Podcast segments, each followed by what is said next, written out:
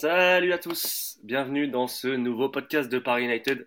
Euh, Yas, tu me diras, je crois que c'est le 258e. Ouais, c'est ça. 258e.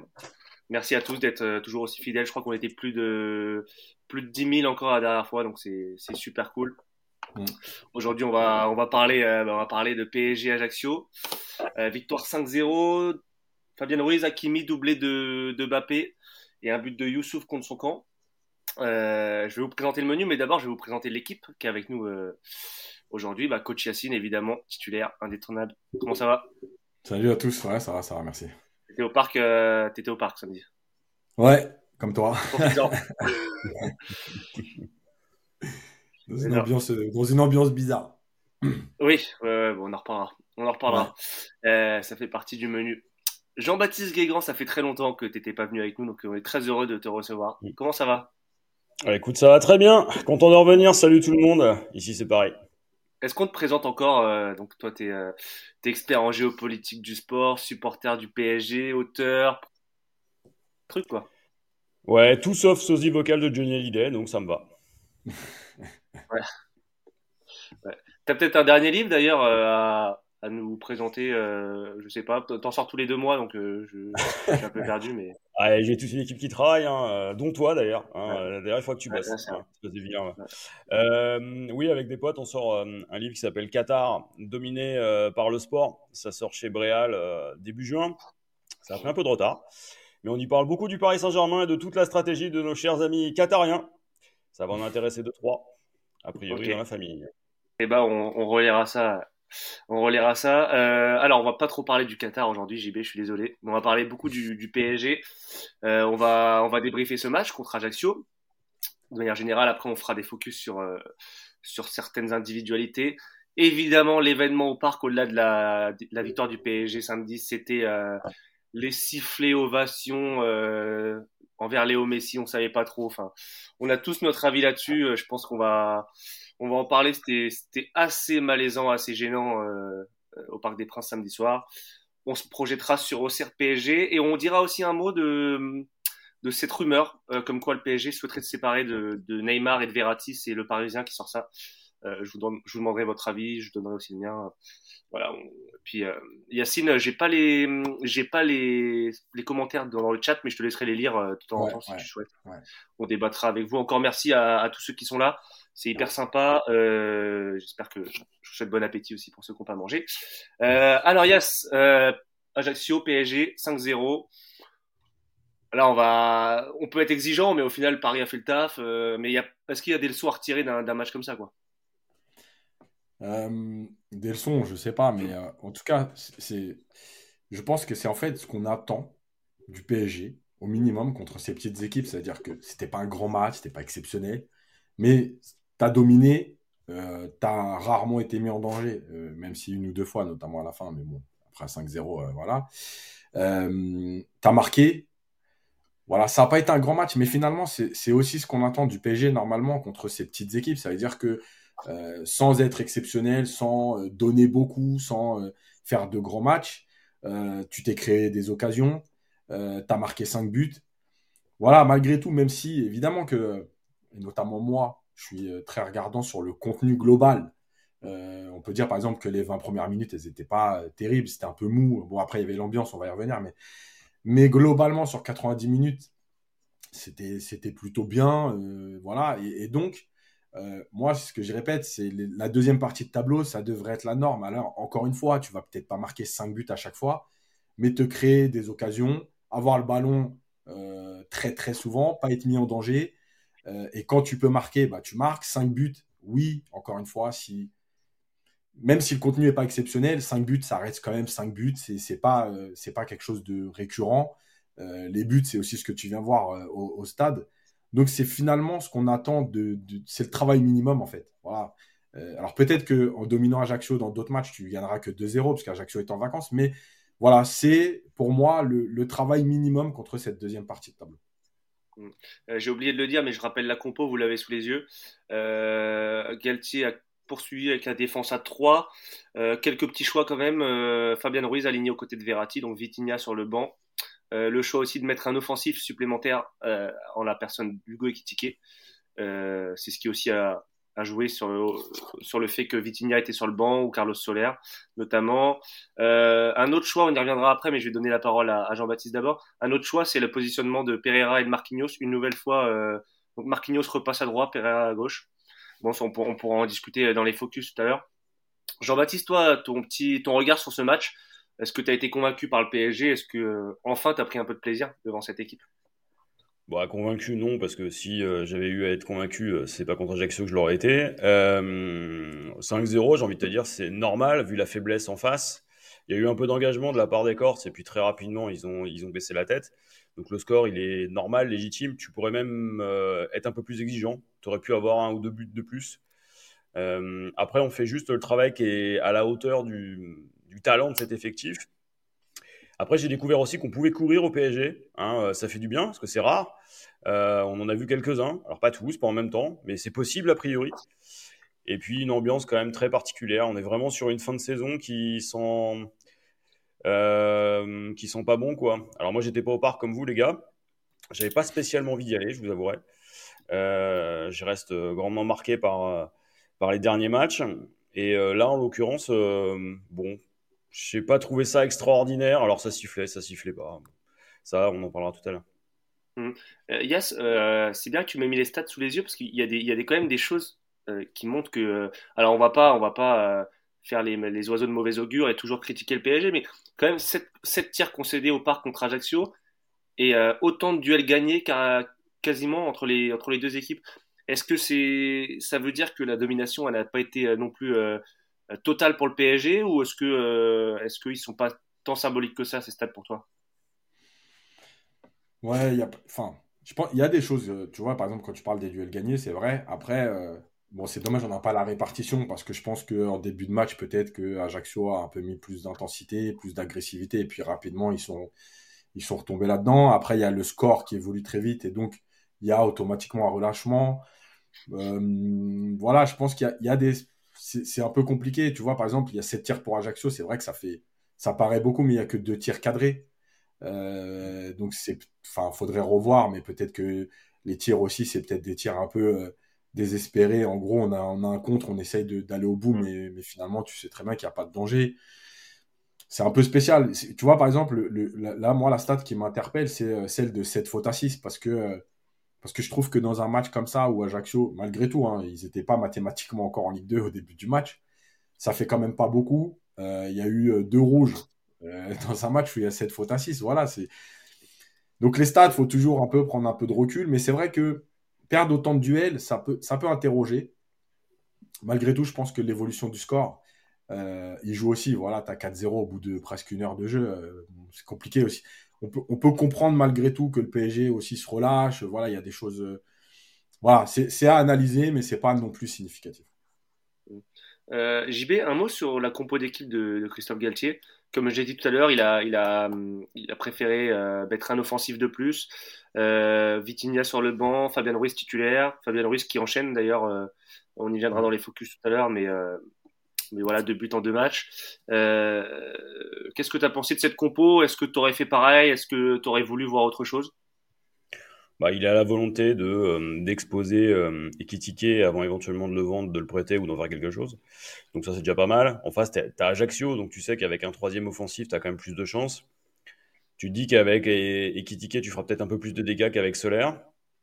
Euh, après, euh, ça reste cohérent. Beaucoup de, on peut s'interroger sur le fait de mettre Hakimi, euh, vu ses dernières prestations, vu sa tension. Euh, blessé. Alors, il, aurait pu mettre Zaire Emery, mais c'est vrai que Hakimi, ça reste quand même le seul, le seul titulaire. Je suis d'accord. Mais bon, après, c'est Ajaccio, tu dis que ça passe, mais ça se termine encore par un rouge avec de la tension. tu sens que la saison est difficile et dans ce, et dans ce 11-là, Bon, bah, t'as toujours Mbappé. Messi, vu le contexte aussi. Alors, tu le mets. Bon. Euh, on aurait pu s'attendre à autre chose. Maintenant, on est en fin de championnat. Euh, il sait que sa destinée est scellée. Euh, probablement qu'une bonne partie des joueurs qui sont là sur le terrain seront plus là l'année prochaine. En tout cas, quelques-uns auront migré vers des cieux plus intéressants. bon, ça reste un match contre Ajaccio que tu gagnes sans avoir fait une très grande impression. En tout cas, moi, j'ai pas été soufflé. C'est pas la maîtrise qu'on avait il y a quelques années. Ouais, bah Yacine, je te repose la même question avec euh, cette stat que tu nous montres euh, et qui veut dire beaucoup aussi. Moi, j'ai eu ce sentiment aussi au parc où euh, j'ai eu le sentiment que Messi et Mbappé étaient plus libres à certains moments parce qu'il y avait la présence d'un troisième homme devant qui libérait des espaces. et puis, bah, sur le sur le premier but de Fabien Ruiz, la présence d'Ekitiki, on l'a bien vu, a clairement été utile. Euh, alors sur ce sur ce choix de rajouter un troisième offensif et plus globalement sur la compo d'équipe, euh, Yacine, peut-être que tu aurais voulu plus de jeunes toi aussi. Euh, plus de jeunes peut-être en cours de match plus tôt, mais au départ, je, ne sais pas, parce qu'on voit bien que Galtier de toute façon il est sous pression, qu'il veut absolument aller chercher le titre et que le, fait que Lens ait joué avant et soit revenu à trois points, dans sa tête, il a dû se dire bon, faut que je mette la meilleure équipe ou en tout cas celle que je considère la meilleure avec les statuts, etc. Donc bon, après, on va pas trop lui en demander non plus.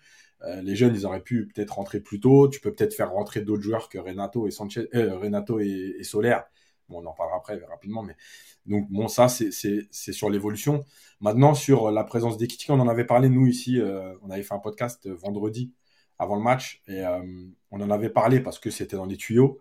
je pense que moi j'avais dit, alors j'y croyais pas et voilà, il m'a fait mentir.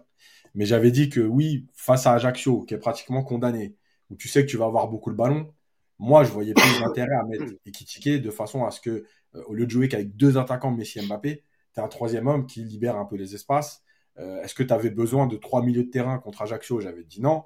Euh, donc, bah, finalement, il l'a fait. Et je pense que moi, ça, c'est des choses qui m'intéressent plus parce que je pense qu'il y a des matchs au parc cette année où, par exemple, contre euh, Lorient, euh, des trucs comme ça. Je pense que la présence d'un joueur supplémentaire devant, elle est importante au parc. Alors après que tu le fasses pas à l'extérieur, ça peut se discuter, même si je considère que le PSG doit être capable de s'imposer, d'imposer son équipe et son jeu partout.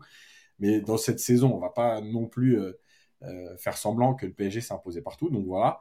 Donc je pense qu'au parc, il y avait, il y a la possibilité régulièrement de mettre, alors ça peut être équitiqué, mais ça peut être euh, ça peut être Garbi, ça peut être Ousni, ça peut être voilà, tu peux tenter des choses, mais avoir un joueur supplémentaire devant au parc avec la domination et, notamment la possession de balle que tu as, je trouve ça plus intéressant. Euh, maintenant, euh, on fera les focus après, mais le fait d'avoir touché autant de ballons dans la surface, oui, il y a la domination, oui, il y a la faiblesse d'Alaxio, mais je pense que la présence d'un troisième joueur qui fixe aussi la défense joue sur le fait que tu, tu sois plus à même.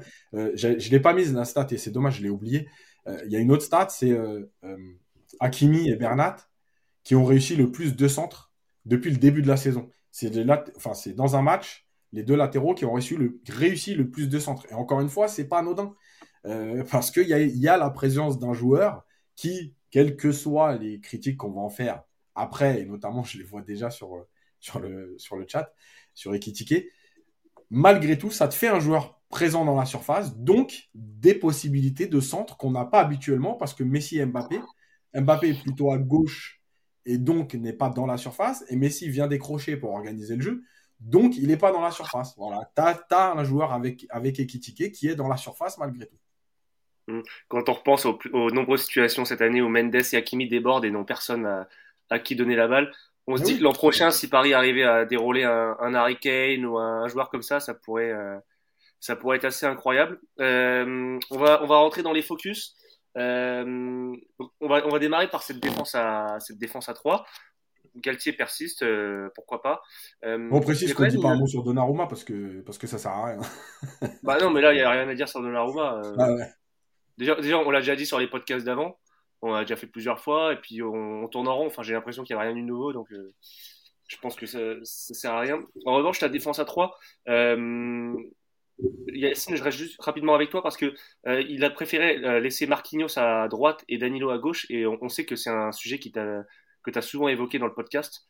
Hum, voilà, qu'est-ce que tu en as pensé? Alors, c'est vrai que Bernat est plus lent pourtant à gauche, donc ça pourrait être plus intéressant de le couvrir par Marquinhos qui est plus technique. Euh, donc voilà, et puis avec Sergio Ramos qui était dans l'axe, bon, qui a, été débordé une ou deux fois, mais qui a fait un, une super passe à Mbappé sur le quatrième but. Euh, voilà, qu'est-ce que tu as pensé de cette, euh, défense? Je pense que de toute façon, sur la saison, globalement, c'est l'équipe qui, est le plus cohérente quand il y a la défense à 3. Ramos dans l'axe, c'est le plus cohérent. Alors, on a déjà mis six mois à l'attendre. Il est arrivé depuis, début janvier seulement. Marquinhos et Danilo, ils avaient changé à Marseille, par exemple. J'avais trouvé ça très intéressant. depuis, il était revenu justement au positionnement de Marquinhos à droite. J'ai pas forcément d'explication. franchement, moi aussi, je considère que Marquinhos en termes de technique et Danilo, enfin bon match d'ailleurs, mais Marquinhos en termes de technique, c'est mieux à gauche. Pour couvrir Bernat, je pense que c'est mieux. Euh, Danilo à droite, c'est aussi mieux. Maintenant, euh, écoute, il, il, veut pas trop toucher. Euh, on voit j'ai pas d'explication. Maintenant, ça a tenu. On va pas non plus lui tomber dessus, même quand ça tient. Mais, c'est vrai que cette, cette configuration-là, moi, je trouve que c'est pas la meilleure. Hum. JB, ton avis sur cette défense à 3 et en même temps, ton avis sur ce qu'on pourrait faire de certaines individualités de cette défense l'an prochain on peut aussi rajouter Kim Pembe qui est blessé, qu'on annonce en instance de départ. Euh, toi, Quel, regard tu portes sur cette défense à 3 et, qui tu aimerais garder et, ne pas garder l'an prochain? Sa défense à 3, déjà, elle prend pas de but. Alors, ça doit être Ajaccio, mais on a tellement pris des buts euh, gag face à n'importe quel type d'équipe qu'on va déjà se satisfaire de ça. Ensuite, euh, effectivement, moi, comme Yacine, je m'attendais à les voir inverser, c'est-à-dire Danilo à la place de Marquis. Bon. Alors, Ramos, c'est lent. Est-ce que ça peut faire une saison de plus pour répondre à ta question? Ça peut être bien en backup à la limite sur certains matchs, mais ça coûte cher. Après, euh, il y a son potentiel marketing, c'est son nombre de followers aussi qui peut compter. Donc euh, tu le garderas peut-être. Kipembe, on parle de son retour, mais euh, faut pas oublier que les blessures s'enchaînent, qu'il n'est pas forcément performant tout de suite, qu'il faudra du temps pour revenir.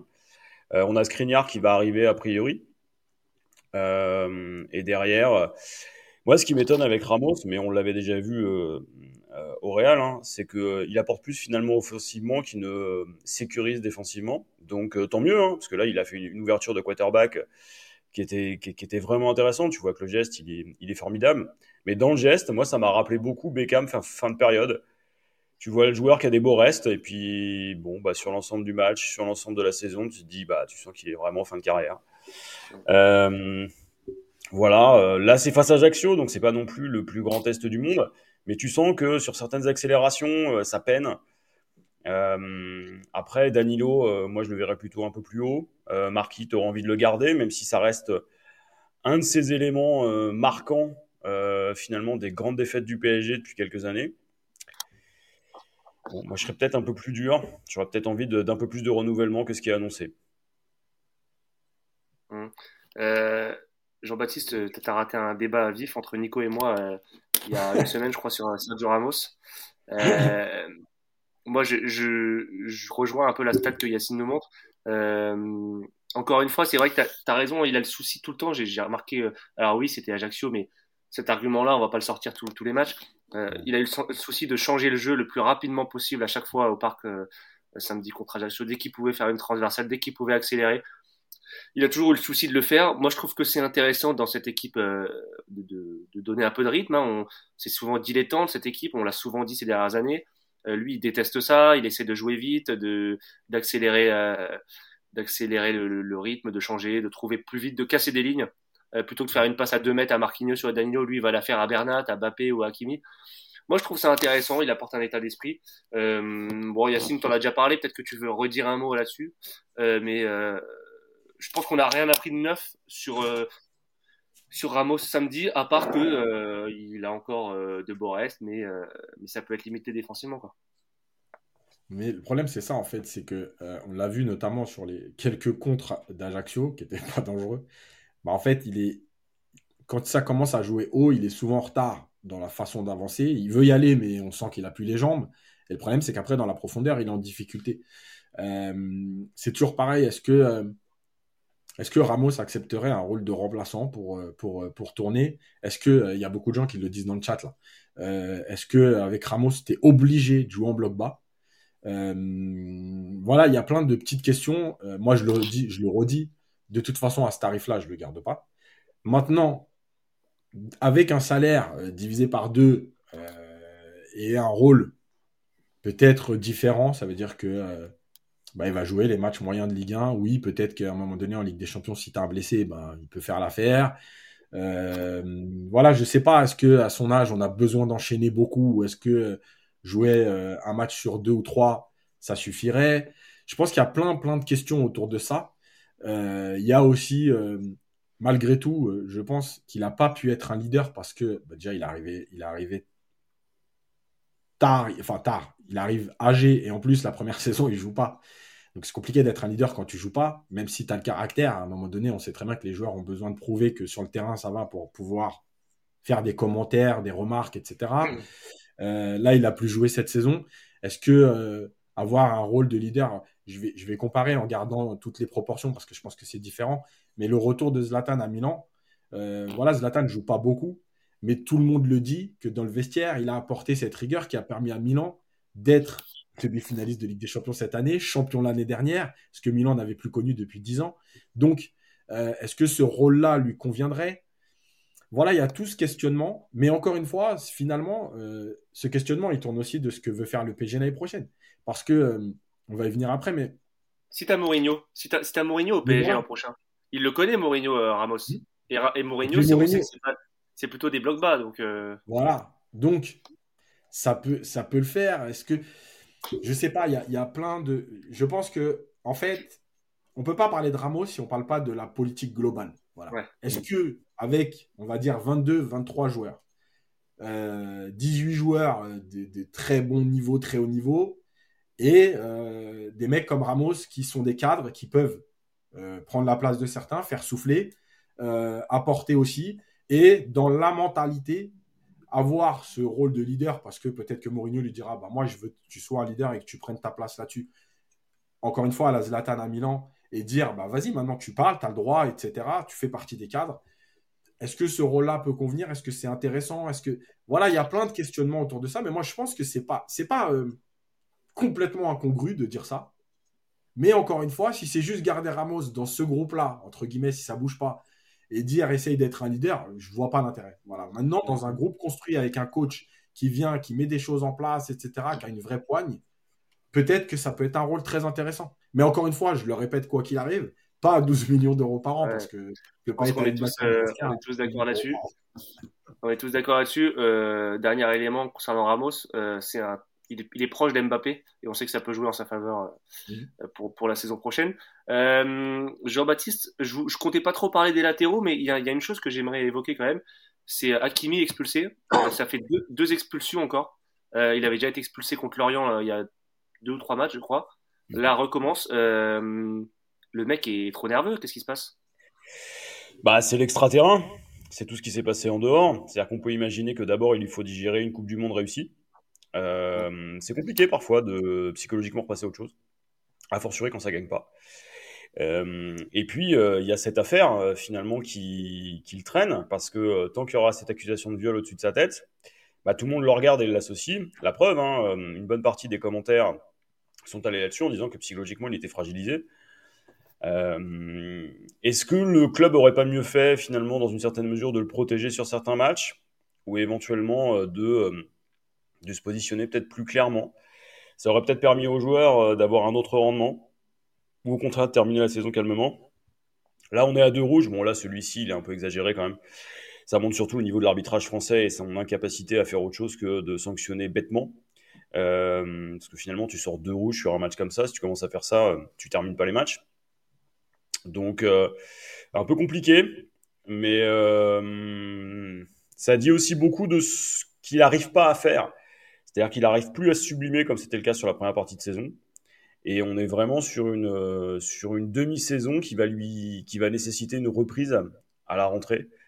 Euh, s'il est encore là, parce que euh, on commence à voir certaines rumeurs. Moi, je préférais le voir chez nous qu'ailleurs. Maintenant, on verra. Yas, on te laisse lire les commentaires, ça, a l'air drôle. Parce que, alors déjà, il y a Nico qui dit qu'apparemment, tu as fini ta traversée et ensuite, il n'a pas apprécié que tu remettes le dossier Ramos quand il n'est pas là. Il a dit je m'absente. alors, lui, non, mais, lui devait être avec nous. Et il est sur le chat, mais il veut pas participer. Qu'est-ce qu'il fait Qu'est-ce qu'il fait euh... Après, il y a beaucoup de gens qui, euh, qui nous rejoignent sur le Caramos avec le salaire. Alors, il y a quelqu'un qui dit euh, c'est pas à nous de parler salaire, mais en fait, on parle salaire parce que c'est trop facile de, euh, de critiquer, en fait, mais nous, on essaye d'apporter euh, notre vision des idées parce que évidemment que c'est pas notre argent et à la limite si même le club avait envie de lui donner 32 millions euh, c'est pas notre argent on s'en fout mais ce qu'on essaie d'expliquer c'est que notre vision c'est pas juste de dire Ramos c'est de dire Ramos par rapport au salaire je rappelle que par exemple euh, tous ceux qui nous disent euh, ça, parce que ça a été des discussions ces derniers jours, notamment sur ma vidéo sur Mbappé. Ouais, ça te fait chier qu'il touche ça, etc. Mais en fait, on s'en fout de ça. Nous, on explique ça dans le sens où on peut pas donner, par exemple, 60 millions à un joueur et dire après, bah, on est bloqué par le fair play financier. Il y a une réflexion à avoir et nous, on, essaie d'apporter cette vision-là. Après, chacun est libre de, de penser autrement, mais juste le salaire, il en fait partie. Si tu prends Ramos à 12 millions, ça t'empêche peut-être d'avoir un autre joueur. Si tu le prends à 6, bah, tu peux peut-être avoir justement un troisième ou un quatrième défenseur. Euh, voilà, c'est pour ça qu'on parle de salaire. Après, c'est pas notre argent, euh, évidemment que là-dessus, voilà. Euh, et il y a aussi des gens qui, qui disent que, évidemment, qu'Akimi, les, les problèmes extrasportifs pèsent. je voulais ton avis, je voulais ton avis dessus justement parce que voilà, on a, lui, on a l'impression que une, demi-ouverture, il fonce dedans, il se fait avoir à chaque fois. Euh, c'est lié à quoi? Alors, au-delà de cet aspect, euh, on l'a toujours senti plus ou moins nerveux, euh, Hakimi, cette mm. saison, j'ai l'impression. Alors, il y a plusieurs choses, je pense. Alors, déjà, il y a un truc paradoxal, c'est que il est nerveux en fin de match à 5-0, alors qu'en plus, il fait plutôt un bon match. Donc, déjà, tu vois, ça veut dire qu'à la limite, il aurait raté son match. qu'il soit énervé, frustré, etc. Voilà. Mais là, tu, il fait plutôt un bon match, il marque, il fait son match où il réussit le plus de centres depuis un long moment, et le mec arrive à s'énerver à 5-0. Donc déjà, je comprends pas. Euh, et c'est vrai que souvent, dans, les, regroupements, ou les, enfin les, altercations qu'il y a dans les matchs, il vient souvent euh, mettre un peu le feu. J'arrive pas à comprendre cette, attitude parce que euh, qu'on ait envie de se faire respecter, il n'y a pas de problème. Par contre, qu'on mette le feu, qu'on s'énerve pour si peu, euh, je trouve ça problématique euh, parce que ça montre aussi euh, une, une, mauvaise gestion des émotions. J'ai perdu les autres là, vous êtes là? Non, vous êtes là Ouais. Parce que Clément il a figé, je crois. Ah, bah, il a même déconnecté. Ah, voilà. voilà. Ça, c'est Picardie, ça, mon ami. Le réseau, c'est une fois sur une fois toutes les deux heures. Donc voilà, je pense qu'il est, il est, il est nerveux et, moi, ça me pose problème parce que, parce que cette gestion des émotions, tu, il y a de l'adrénaline dans un match, mais tu peux pas disjoncter. Encore une fois, si tu euh, jouais le titre, que c'était un vrai match tendu, qu'il y avait 0-0, etc., bon, je ne vais pas dire que je le comprends. Euh, mais euh, bon, il y a des explications comme ça, il y a des joueurs qui ont du mal. Mais là, à 5-0, à la 80e, tu as plutôt fait un bon match et tu, tu, comme ça, franchement, voilà. Après, je, vais rajouter un mot, le temps que Clément revienne, mais je vais rajouter un mot sur l'arbitre. Et tu as tout à fait raison, euh, JB. Euh, sur l'arbitre, je pense que je l'ai tweeté. Il y a des gens qui ne l'ont pas compris, en gros, en disant euh, ça mérite rouge. Alors, il n'y a pas de problème. On peut, dans l'absolu, ça mérite rouge. C'est pas un scandale. Maintenant, est-ce qu'un arbitre a le droit de se dire il y a 5-0 Comme, tu vois, je vais, je vais faire tout de suite une parenthèse. Euh, il y a des arbitres qui te disent, en gros, je peux pas mettre rouge au bout d'une minute, euh, je peux pas siffler penalty euh, là parce que c'est. En fait, pour moi, c'est exactement la même chose. C'est-à-dire que l'interprétation et la psychologie doivent entrer en jeu. Est-ce qu'il y avait besoin de mettre rouge? Alors en plus, je rappelle quand même qu'il met rouge à Hakimi et que c'est la VAR qui lui demande de, enfin, qui l'amène à, mettre rouge à l'ancien joueur d'Angers. C'est Coutador. Ah ouais, ouais, c'est donc, ça, déjà, ça me pose problème. La deuxième chose, c'est qu'à un moment donné, tu peux pas te dire, bon, ok, il y a 5-0, c'était tendu, je les appelle les deux. Et d'ailleurs, c'est une attitude que moi, je répète souvent. En Angleterre, euh, les arbitres sont pas meilleurs, euh, forcément, foncièrement, mais ils ont une autre attitude. Et très souvent, justement, dans ces cas-là, ils laissent un peu le, fouillis se passer. Ils appellent les joueurs euh, concernés, ils prennent le temps d'expliquer, et quand ils mettent les cartons, ils les mettent pas de façon à dire euh, tiens, je te mets voilà exactement, tiens, je te prends ça en fait. Euh, ils les mettent tranquillement, en gros, bon voilà, regardez, j'ai mis un carton, on passe à autre chose. Et je trouve que dans cette situation à 5-0, un peu de recul, il leur rappelé les deux joueurs, leur expliquer que non, ils ne peuvent pas se comporter comme ça. Et notamment dans un match où il n'y a pas d'enjeu et que le match est plié, voilà, tu mets un jaune à chacun, on passe à autre chose. Et voilà. je, trouve qu'il y, a une dramaturgie là-dessus avec les arbitres euh, français où tu as toujours l'impression qu'il faut qu'ils aillent au bout du bout du règlement, euh, qu'on impose une, certaine sévérité pour dire on est là. Voilà, c'est dérangeant parce qu'encore une fois, mm. c'est pas un match pour les. Tu vois, par exemple, un PSG lance. à 0-0 avec 3 points d'écart, à la limite que l'arbitre réagisse comme ça en se disant faut que je les calme tout de suite parce que la fin de match peut vriller, je peux mm. comprendre. Un PSG Ajaccio, euh, le 19e contre le premier, à 5-0 à la 80e, bon, ça. un peu de psychologie ferait pas de mal. Quoi. Mais bon, je pense que c'est quelque chose là qui euh, qu'il faudrait expliquer à la direction de l'arbitrage euh, en France, parce qu'il y, y, a aussi la pression de l'évaluation. Hein. Euh, je pense qu'il y a ça, c'est-à-dire qu'on leur demande d'être beaucoup plus féroces que le reste. Et mais bon, après, est-ce que ça changera? J'ai bien peur que non. on va peut-être passer. Au... Parenthèse, c'est que Clément Turpin sera donc l'arbitre de la demi-finale retour Milan, Milan Inter. Ça va être sympa. Ah bah tu sais déjà qu'il y aura un penalty pour Lyon, hein. mais, euh, bon.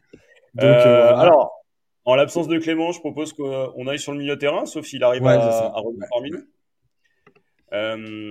Euh, qu'est-ce que tu as pensé, toi, justement, du milieu de terrain? Notamment de Verratti, par exemple, parce qu'on le regardait, on le scrutait. bah alors, sur le début de match, je l'ai trouvé, comme d'habitude, il a vite cherché Messi et c'est ce que je lui ai reproché toute la saison. Euh, on viendra sur Messi après, mais je pense que les sifflets ont joué, les sifflets sur Messi au départ ont joué sur euh, l'attitude de Messi, j'en parlerai après, mais aussi euh, le fait que Verratti le cherche pas régulièrement. Il a un peu plus respecté le jeu, je l'ai trouvé plutôt bon, mm. même si globalement on peut dire que Ruiz a peut-être fait un meilleur match, alors en plus avec la finition. mais moi je trouve que finalement dans cette dans cette configuration-là, et on l'avait vu au mois d'août, bah, je trouve que, que, deux milieux de terrain, que ce soit Verratti Ruiz ou Verratti Vitinha, contre ces équipes-là en Ligue 1, je trouve que ça suffit largement.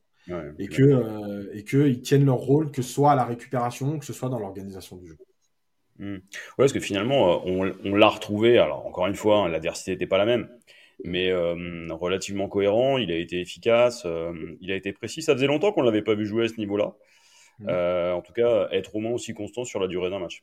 Tu parlais de Ruiz, justement, moi je l'ai trouvé très bon. En tout cas, tu sens que sur cette fin de saison, il monte vraiment d'abord en efficacité et puis surtout, tu as l'impression qu'il s'est libéré de quelque chose. Alors, est-ce que c'est son positionnement? Est-ce que c'est c'est l'habitude? Est-ce que tu penses qu'il y a d'autres raisons? Tu l'as trouvé comment, toi, Ruiz Moi, je l'ai trouvé plutôt bon. Alors, sur les 20 premières minutes, je ne l'ai pas trouvé terrible. Euh, alors, c'était les 20 minutes où PSG était très mou.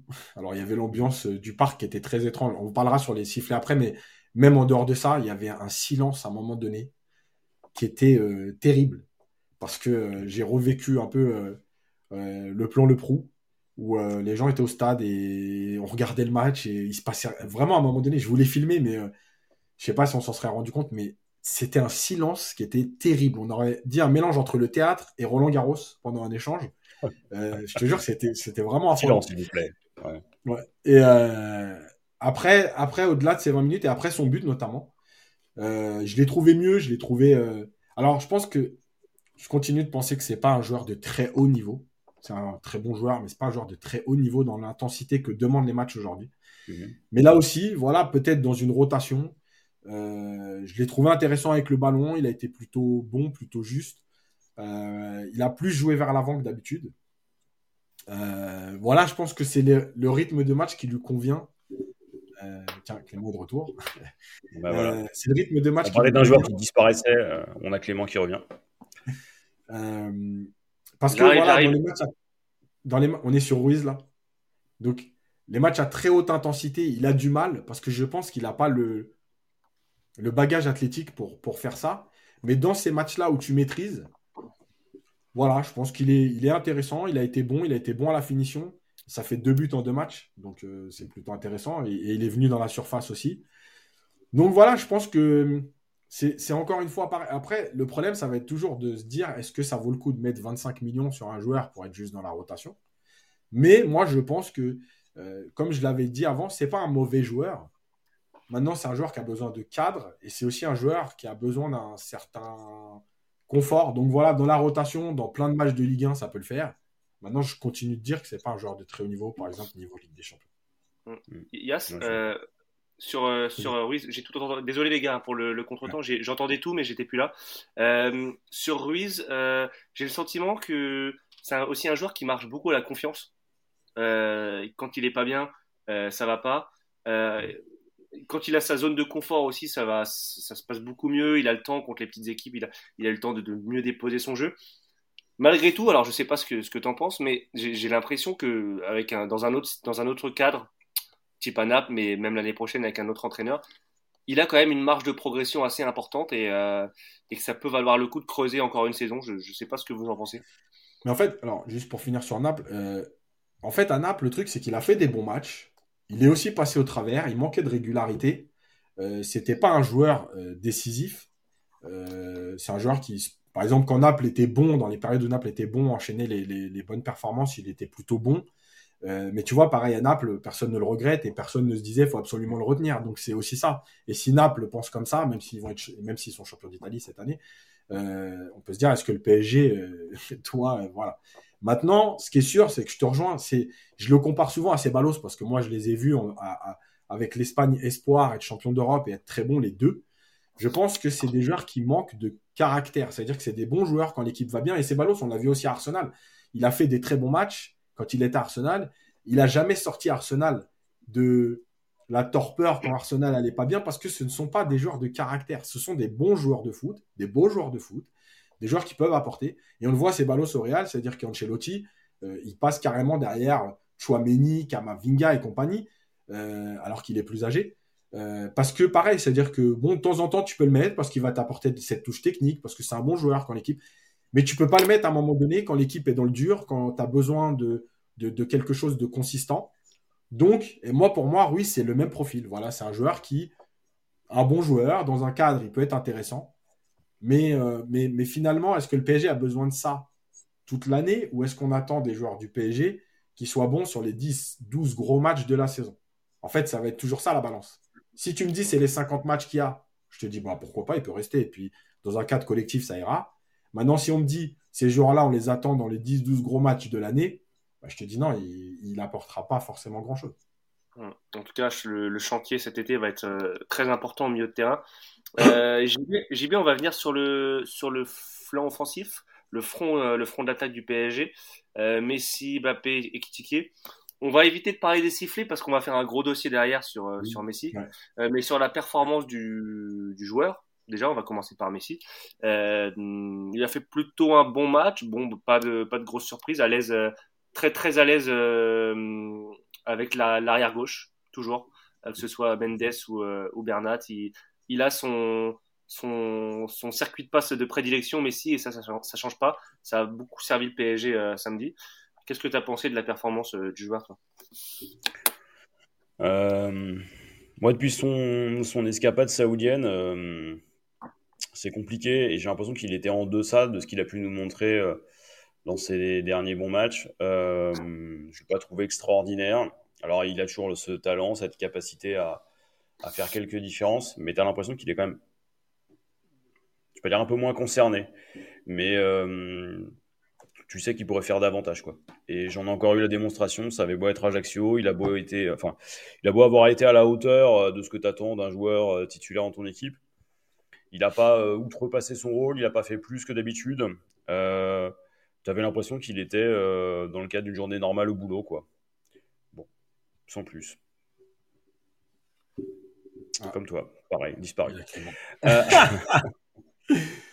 non mais écoute, moi je, moi je pense que le, le au niveau de l'attaque, euh, évidemment qu'on attend autre chose de Messi.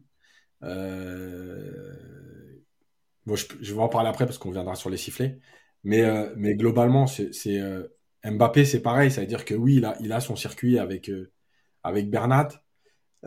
malgré tout, je trouve qu'il a forcé pour aller marquer des buts parce que je pense qu'il veut absolument terminer meilleur buteur du championnat et qu'il y a certaines actions où il aurait dû lâcher le ballon plus vite. Alors déjà pour pouvoir être retrouvé, mais aussi pour, euh, pour trouver Kitike. Moi, j'ai deux actions en première mi-temps où, euh, où, pour moi, il doit retrouver Kitike, notamment un double 1-2 à l'entrée de la surface, ou s'il relâche tout de suite sur Ekitike, Ekitike est face au but et il peut frapper.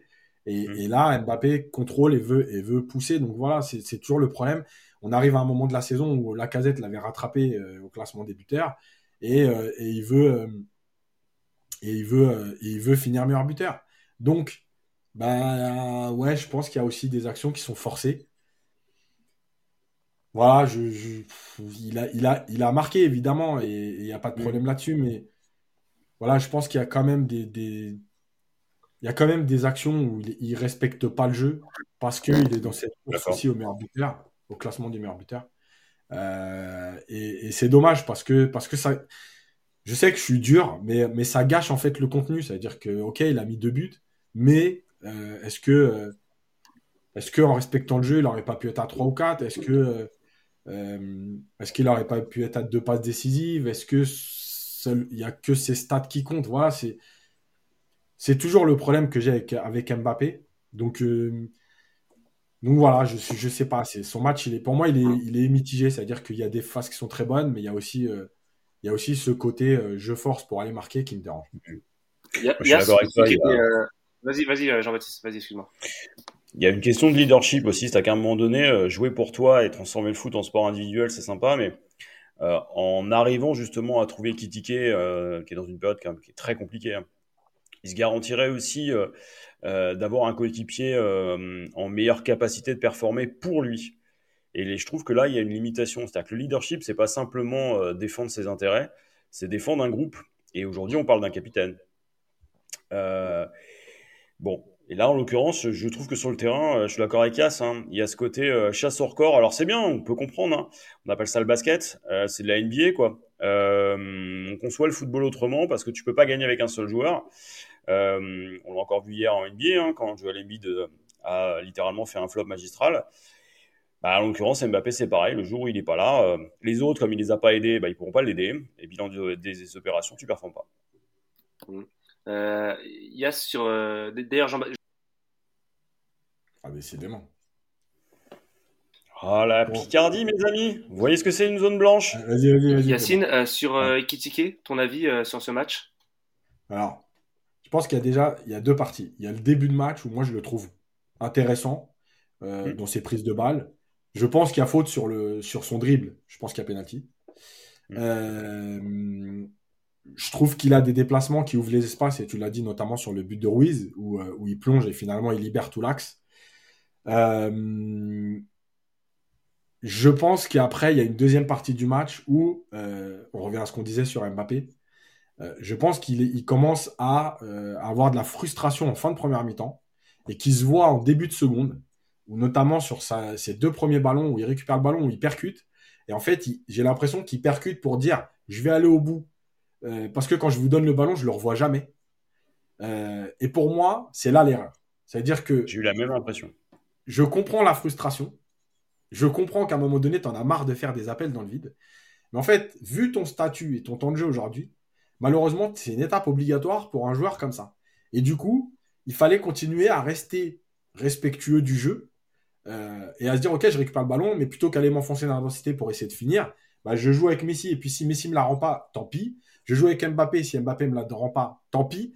Mais euh, je continue de respecter le jeu. Et le truc, c'est que euh, en plus de cette frustration-là, il y a aussi des actions où on parlait de l'action de la première mi-temps où Mbappé lui rend pas, mais il y a une action avec Bernat en deuxième mi-temps où il est seul face au but et où Bernat tente le centre en retrait sur Mbappé. Et, moi, je le redis, quel que soit ce que vous pensez d'Ekitike euh, dans son niveau, le jeu, c'était Ekitike. Après, il rate, il rate. Et, le coach est là pour dire ce qu'il a à dire, euh, faire des changements si ça va pas. Mais en fait, le problème, c'est qu'on le trouve même pas quand il est démarqué. Et après, on se demande pourquoi il rate des choses. Mais la frustration, elle est, elle est très importante à ce niveau. Et peut-être que lui aussi n'est pas prêt dans sa tête à ça, parce que euh, on peut en parler après avec Zahir Emery quand il est rentré. On sent que le gamin, lui, il n'y a pas de frustration, il n'a rien à foutre. lui, il vient, il joue, et il est à 200%. Euh, quand il faut aller tenter, il tente. Quand il faut aller jouer, il joue. Il percute, il prête. Il y a ça, mais chacun a son caractère. Et le truc, c'est que euh, sur l'action de Bernat, notamment, la frustration, quand on a joué au foot, moi je suis désolé, mais je la comprends. Je la comprends parce que tu fais le bon déplacement, tu es seul face au but. Et d'ailleurs, parce que j'ai revu le match après pour revoir certaines séquences.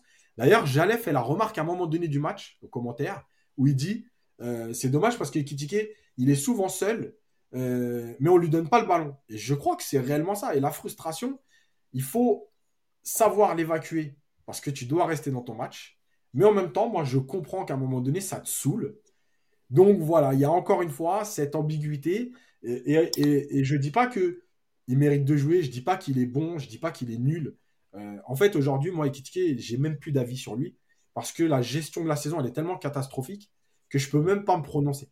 Par contre, je peux dire que peut-être que maintenant, euh, c'est le moment d'envisager est-ce qu'il faut le vendre euh, tout de suite? Est-ce qu'il faut le prêter un an et voir ce que ça donne dans un an? Euh, Je pense qu'il y a une réelle gestion des qui doit être mise sur la table parce que tu ne peux pas le faire repartir sur cette saison-là, enfin sur une saison comme ça l'année prochaine, avec des bouts de match comme ça joués parce que ta progression, quoi qu'il arrive, même si tu avais du talent, elle est stoppée. Donc je pense que là, réellement, il va falloir se dire, est-ce qu'on l'intègre à une vraie rotation avec un programme, entre guillemets? Est-ce qu'on le prête en Allemagne, parce qu'il y a beaucoup de clubs allemands qui sont renseignés sur lui, et on se dit, bah, on voit dans un an ce que ça donne, ou carrément, on se dit, bah, si y a un club allemand qui met tant d'argent, il eh ben, faut le laisser partir et puis on passe à autre chose. Voilà, je ne sais pas, moi, je n'ai pas la réponse, mais je pense qu'il faut réellement se penser sur son cas parce que parce qu'il fait pas tout mal. Voilà, il a du déchet, etc. On a du mal à comprendre, mais il fait pas tout mal. Et je trouve que dans son attitude aussi, on en avait parlé en première partie de saison sur certaines remarques, notamment de Galtier, euh, et notamment lui, hein, qui avait, euh, euh, je trouve, dans son discours, avait été un peu arrogant entre guillemets. dans cette deuxième partie de saison, on voit qu'il vient les jours de repos au camp des loges faire des séances supplémentaires. moi, je l'avais trouvé intéressant à 3. Euh, je l'ai trouvé intéressant 30 minutes ou 40 minutes contre Ajaccio. Voilà, j'ai pas de réponse, mais, euh, mais oui, je pense que il faut, il faut se pencher réellement sur ce que tu vas en faire. Ce qu'on peut pas lui enlever, ce qu'on peut pas lui enlever avec Tiki Jean-Baptiste, c'est qu'au moins il, il, court beaucoup. Je trouve qu'il se dépense beaucoup. Mmh. il fait beaucoup d'efforts. après, parfois sa frustration se caractérise par deux ou trois touches de balle en trop. Souvent, on l'a vu, notamment je l'ai vu en première mi-temps où il essaye, il fait un crochet, deux crochets alors qu'il doit la donner plus vite. Mais je pense que c'est, comme tu l'as dit, c'est le symbole de, de sa frustration. Je sais pas si JB, tu vas ajouter un truc sur Ekitike avant qu'on passe euh, à la suite. Bah, euh, je suis d'accord avec euh, Yass et avec toi sur la, sur la question psychologique qui affecte ses performances. Euh, ça pose aussi la question sur l'intégration dans le groupe et de son accompagnement par le club. Je trouve qu'en termes de gestion d'actifs, c'est-à-dire comment on gère un joueur que tu as acheté tant de millions d'euros, donc tu sais qu'il est un jeune joueur. Comment tu as prévu de le développer? Et tu as l'impression que là-dessus, euh, c'est un peu euh, fait de manière assez, si je suis gentil, je dis artisanale, sinon je dis de manière amateur. Parce que tu en es à un point de la saison où tu as un joueur qui, est, qui a un vrai potentiel, hein, parce que sinon il n'y aurait pas autant de clubs dessus, que tu as quand même acheté cher, que tu pas forcément exposé comme il fallait, que tu pas mis dans les meilleures conditions. à la limite, tu peux le comprendre parce que c'est un jeune joueur dans un effectif, un grand club. Mais j'ai l'impression que pour le développer, il faudrait lui laisser du temps. Et on verra aussi la capacité du club à être cohérent dans sa manière de gérer les joueurs, euh, s'ils arrivent à lui proposer un vrai projet. Parce qu'au départ, c'est ce qui lui avait été vendu. Hein. Mhm. Et euh, en l'occurrence là, ce que tu vois, c'est surtout les failles euh, à l'intérieur du club et les problèmes que ça pose. C'est-à-dire que tu achètes des joueurs, mais t'en fais rien, tu les développes pas et t'as pas de comment dire, t'as pas de programme véritablement établi pour eux. Mhm. Je suis assez d'accord avec toi. Euh, est-ce que vous aviez un autre focus dont vous vouliez parler ou on passe au dossier, euh, au dossier euh, Parc des Princes? Ouais, Messi, Parc des Princes. alors, je pense, je pense qu'il y a pas mal de choses à dire. C'est intéressant que tu sois là, Jean-Baptiste, parce qu'il y a aussi l'image du PSG qui va être fortement impactée par ce qui s'est passé. voilà, donc pour, pour, pour ceux qui n'étaient pas au parc et qui n'ont pas tout, tout suivi, moi j'y étais, Yacine y était aussi. Euh, dès la composition des équipes, euh, Messi était sifflé. Messi a été sifflé par pas, beaucoup de monde, mais qui, ça fait toujours du bruit. Hein. Je pense qu'il devait y avoir 400, 500 personnes qui ont dû siffler, euh, ont dû siffler Messi au sein du virage Auteuil. Ça s'est confirmé au début du match, ce qui a agacé une bonne partie du parc et ce qui s'est transformé en fait en contre-proposition de la part de, je sais pas, 70% du parc qui a décidé du coup d'applaudir Messi. Et du coup, il y avait, dès qu'il avait touché le ballon, il y avait un cocktail de, de sifflets, d'applaudissements, d'ovations, de chants Messi qui partaient. Mmh. Euh, franchement, c'est n'importe quoi. Moi, j'ai jamais vu ça. Euh, mmh. Donc déjà, je trouve la situation euh, dramatique, enfin vraiment pitoyable des deux côtés. Euh, moi, je vais vous donner mon avis. Après, je vais, je vais vous laisser la parole. Je trouve ça vraiment, et pour le coup, je suis pas toujours d'accord avec lui, mais ce que Lisa Razou a dit hier sur Téléfoot, je le rejoins à 100% Je trouve ça absolument scandaleux ce qui se passe au parc. Voilà. Euh, Messi, on peut être déçu de, de, son apport sur les deux ans. On peut, euh, on peut souhaiter qu'il ne prolonge pas. D'ailleurs, je souhaite qu'il ne prolonge pas et qu'il s'en aille.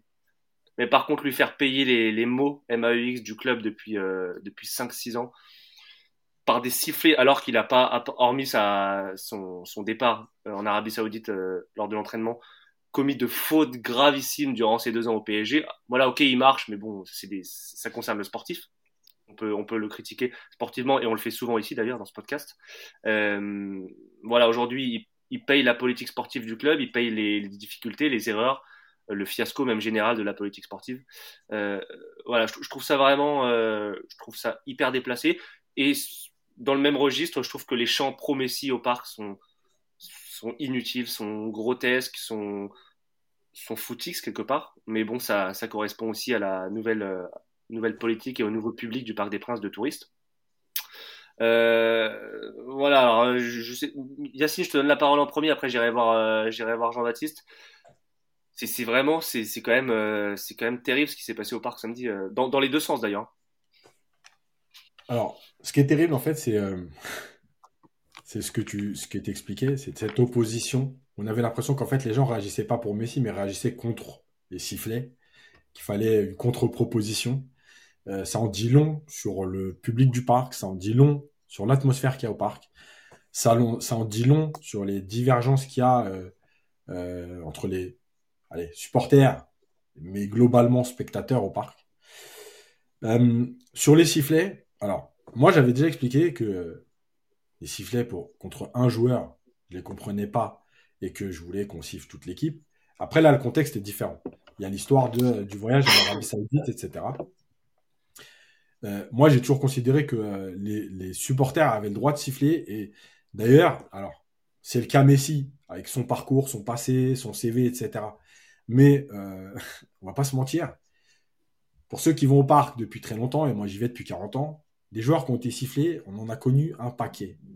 mais vraiment un paquet, et des joueurs qui ont été sifflés puis ont marqué l'histoire. Je vais vous parler de Rai. On va parler de, des joueurs qui ont été sifflés parce qu'on n'en voulait plus. Euh, des joueurs qui ont été sifflés parce que euh, ils allaient quitter le club. On peut parler de 2U notamment, euh, la finale de la Coupe de France. Donc l'histoire de dire on ne siffle pas les joueurs, moi je suis pas d'accord. Je pense que les gens ont le droit à partir. Moi encore une fois, ce que je dis surtout, c'est que ah, les insultes sur les parents et tout, là ça va trop loin. Mais siffler, c'est une marque de mécontentement. Voilà, ça veut dire nous on n'est pas d'accord avec ce que tu as fait. Ça fait deux ans qu'on considère que tu te fous de nous. Et là, il y a eu la goutte d'eau avec l'Arabie Saoudite. Donc, nous, on siffle pour te montrer qu'on n'est pas content. Voilà. moi, je considère que ce n'est pas un drame. Et d'ailleurs, euh, tu vois, euh, par rapport à ce qu'a dit Lisa Razou et tout, moi, j'en ai un peu marre. Euh, d'ailleurs, je vais parler du Casar vite fait, mais j'en ai un peu marre que tous les gens en France aujourd'hui, d'ailleurs pas qu'en France, parce que dans le monde, viennent nous donner des leçons. Il y a eu Cassano, il y a Lisa Razou. On vient nous expliquer, ouais, vous touchez pas Messi, c'est une légende. Eh, mais déjà, on fait ce qu'on veut. Nous, on n'en a rien à foutre. On fait ce qu'on veut. Nous, on supporte le PSG et on juge le mec avec le maillot du PSG. Voilà. Euh, ça a été un immense joueur, tout ça. Mais quand il a porté le maillot du PSG, il n'a pas apporté ce qu'on attendait en termes de football, dans l'attitude, etc. Donc, nous, si on a envie de le siffler, venez pas nous casser la tête à nous dire c'est une légende, vous respectez personne. On n'en a rien à foutre. Voilà. La deuxième chose, c'est que là, je vais rejoindre Julien Cazard parce que j'ai posté son, son papier dans France Football hier sur, euh, sur, euh, sur euh, Twitter, où il termine par siffler Messi, c'est tout ce qui nous reste de Parisiens. Je vais, mais moi, je vais aller dans son sens, évidemment. Évidemment que toute l'année, on nous explique, et depuis des années, hein, le Parisien est arrogant, le Parisien, il se prend pour un autre. Eh ben ouais, c'est nous. Voilà, on est des Parisiens. Et quand on considère que Messi toutes les gens qu'il est, ils se foutent de notre gueule. Et ben nous, on n'en a rien à foutre, on lui manque de respect. Voilà, c'est comme ça. Et, nous, c'est notre vie à nous. Voilà, c'est comme ça. Mais d'ailleurs, c'est comme ça dans plein de capitales. Faut pas non plus euh, ajouter les Parisiens. C'est peut-être exacerbé à Paris, mais c'est aussi comme ça dans beaucoup de grandes villes. Euh, moi, je suis algérien et euh, les Algériens d'Alger ont aussi méprisent aussi les gens des villages. C'est comme ça dans tous les pays. Il faut arrêter de mentir. On, dirait qu'il y a une bulle autour de la France et qu'on considère que c'est ça. Donc, moi, je le redis Sinon, on considère qu'il nous a manqué de respect et qu'il n'en mérite pas plus, ben, on a le droit de siffler. Encore une fois, insulter sa mère, sa famille, le menacer, ça non. aller devant chez lui, ça non. Mais le siffler au parc pour lui dire Tu t'es bien foutu de notre gueule, et ben nous on te le montre. Ben moi je trouve pas ça euh, dérangeant au point où tout le monde réagit aujourd'hui pour nous expliquer que c'est pas bien, qu'on respecte rien. Moi ça me fait délirer ce, truc-là parce que ces gens-là, ces gens-là, ils ont toujours la bonne morale. Eux, ils ont respecté tout le monde dans leur vie. Mais rappelez-vous, Lizarazu, parce que Lizarazu, il est bien beau de donner des leçons. Mais Lizarazu, comment il a, il a quitté l'OM Viens pas nous parler de respect, s'il te plaît. Tu as fait six mois éclaté à l'OM et tu t'es sauvé parce que ça te saoulait et tu es retourné au Bayern. Donc, le respect, à un moment donné, arrêtez de nous faire la leçon, arrêtez de nous faire la morale. Le respect, chacun met le curseur où il a envie. Et nous, notre curseur aujourd'hui, c'est que Messi, on considère qu'il s'est foutu de nous. On a le droit de siffler. Yass, juste sur, euh, sur Lizarazu, fais gaffe, c'est un pote de Nico déjà. Moi, je sais. Et euh, non, non, là Moi, je veux bien débattre de ça avec lui, il n'y a pas de problème. je, vais, donner la parole à, à, JB, mais je veux juste quand même répondre à, ce que tu as dit. Euh, je suis d'accord, on siffle nos joueurs, on siffle qui on veut, etc. Par contre, dans les exemples que tu as cités, euh, oui, on a sifflé DU, on a sifflé Kezman, on a sifflé Neymar, mais on a sifflé des mecs qui nous ont chié dessus ou qui ont demandé leur départ ouvertement. Là, on parle juste d'un joueur dont on n'est pas satisfait des performances sportives. Il y a quand même une, une forte nuance, enfin, je, je, peux me permettre. On parle pas, on parle pas exactement de la même chose en fait. Ok, Messi, il n'a pas été bon, euh, on, on l'estime, etc. Mais si on siffle Messi, il faut siffler euh, Verratti, il faut siffler Mbappé, il faut siffler euh, Donnarumma, il faut siffler. En fait, c'est là que je comprends pas moi. C'est là mon, là je, je trouve qu'en fait, on fait payer à un joueur qui, en plus, alors tu me diras, oui, c'est un joueur comme un autre, mais il a quand même fait une vidéo d'excuses en, en veste chemise sur Instagram. Limite, il s'est mis, à genoux euh, pour, s'excuser. Je veux dire, euh, euh, moi, encore une fois, j'ai fait 17 ans que je suis abonné au parc, donc je, je suis pas supporter d'un joueur, je suis supporter du PSG. Et Messi, je suis pour qu'il ne prolonge pas. Mais moi, j'étais fan de Cavani aussi. Et Cavani, on l'a pas sifflé quand il est revenu en retard de l'entraînement pour ses vacances de Noël. Donc, à un moment donné, on peut pas faire deux poids, deux mesures. Euh, alors oui, en plus, en plus, vu que c'est Messi, ça agite l'opinion internationale, etc. Parce que c'est Messi, etc. Bon, ça c'est un autre sujet, mais moi je trouve que là, le, là, le, parc se trompe. Le parc qui siffle Messi, euh, qui, le, qui siffle Messi en même temps que Neymar et l'équipe quand ils sont nuls, il n'y a aucun problème. Mais qui siffle seulement Messi aujourd'hui euh, pour une pseudo affaire, etc. Moi je trouve ça, franchement, je trouve qu'on est à côté du débat. Pour moi, on est vraiment à côté du débat, et c'est mon avis. Vas-y, Yacine, et après on, Je lis juste deux, trois commentaires avant de laisser réagir JB, parce qu'il y en a des, intéressants. Euh, et d'ailleurs, les Argentins, pareil, qui nous donnent la leçon sur Messi, quand, euh, quand on voit ce que le gardien a fait sur Mbappé, venez pas nous expliquer la vie, hein, euh, ça va deux minutes. Donc, en fait, il y a, y, a y, y a, des gens qui disent, euh, Lizarazu dit ça, je trouve très intéressant, c'est Arnaud, Arnaud Kubler. Lizarazu dit ça, mais si Messi est au Bayern et que le public bavarois siffle, il te dirait que l'institution Bayern est plus fort que tout joueur. Et franchement, je le rejoins beaucoup. Euh, Messi, il n'y a pas que son niveau qui est en cause, il y a aussi son investissement. Euh, on parle de. Il y a, y a Redus07 qui dit Stop l'idolâtrie, ras-le-bol du politiquement correct. On parle de sifflet ou de menace de mort, et c'est ce que j'expliquais. Voilà, je pense que siffler, c'est pas non plus. Euh, voilà. Il y a The Frank qui dit la vidéo d'excuses, et JB pourra, pourra réagir. On sait pourquoi, arrête. voilà, en gros, c'est aussi partagé, mais il y a vraiment ce truc de dire mm c'est que des sifflets. Voilà, c'est encore une fois pas, euh, c'est pas euh, Valbuena avec euh, une corde pendue au milieu du vélodrome, quoi. Non, mais je, savais que, en vrai, je savais que je serais pas majoritaire, etc. Mais je trouve que même globalement, il y a une forme de, pas un manque de justice à la rigueur, je m'en fous, mais s'il touche 30 millions d'euros par an, je vais pas lui, je, je, suis pas, je suis pas là pour. Mais je trouve qu'il y a une forme de, de, manque de cohérence parfois dans, dans les réactions. Et encore une fois, je suis le premier à avoir sifflé l'équipe quand euh, je vais au parc tous les week-ends, quand, quand elle est mauvaise, les joueurs qui se foutent de la gueule, etc. Mais là, je pense que voilà, moi pour moi, ça, ça, ça donne des situations vraiment euh, grotesques au Parc des Princes. Euh, JB, ton avis et aussi ton avis aussi sur l'image que ça renvoie du PSG à l'international. Euh, on sait que toi, c'est important. Euh. N'oublie pas qu'en Argentine, ils ont détruit sa statue à un moment donné à Messi, parce qu'ils sont bien beaux de nous donner la leçon aujourd'hui, mais pendant 15 ans, ils l'ont appelé le catalan. Mm. Vas-y, euh, vas-y, euh, écoute, euh, moi, Messi, c'est simple. Hein, si on réfléchit en termes de risques psychosociaux, oui, siffler quelqu'un, c'est pas bien, tu le ferais pas dans la vraie vie. bon, Maintenant, qu'est-ce qui reste à un supporter mécontent euh, quand un joueur donne l'impression de prendre ton club comme un paillasson, de ne pas fournir ce qu'on attend de lui, à la fois en termes de performance, mais surtout d'implication? Bah, c'est ça aussi la réaction. Qu'est-ce qui reste un supporter? La politique de la chaise vide, elle arrange le club parce que derrière, on met des touristes à la place. Donc qu'est-ce qui lui reste? Il lui reste une seule chose, le sifflet. Alors maintenant, un joueur qui a été sifflé dans tous les stades du monde, s'il n'est pas capable de supporter le mécontentement de 400 personnes dans un stade, bah, bon courage. Que le monde entier euh, s'inquiète de la santé mentale de Messi, je veux bien l'entendre et à la limite, je veux bien le comprendre. Mais il y a un moment aussi où euh, ça ne reste que 400 euh, personnes dans un stade et en l'occurrence, ça, s'inscrit aussi dans un contexte bien particulier. La fameuse vidéo là qui, qui fait, où on a l'impression que c'est un otage qui en est à son 364e jour de d'emprisonnement, c'est bien sympa. Mais on sait pourquoi. C'est une manière aussi euh, de se baquer derrière dans le deal qu'il a avec le club.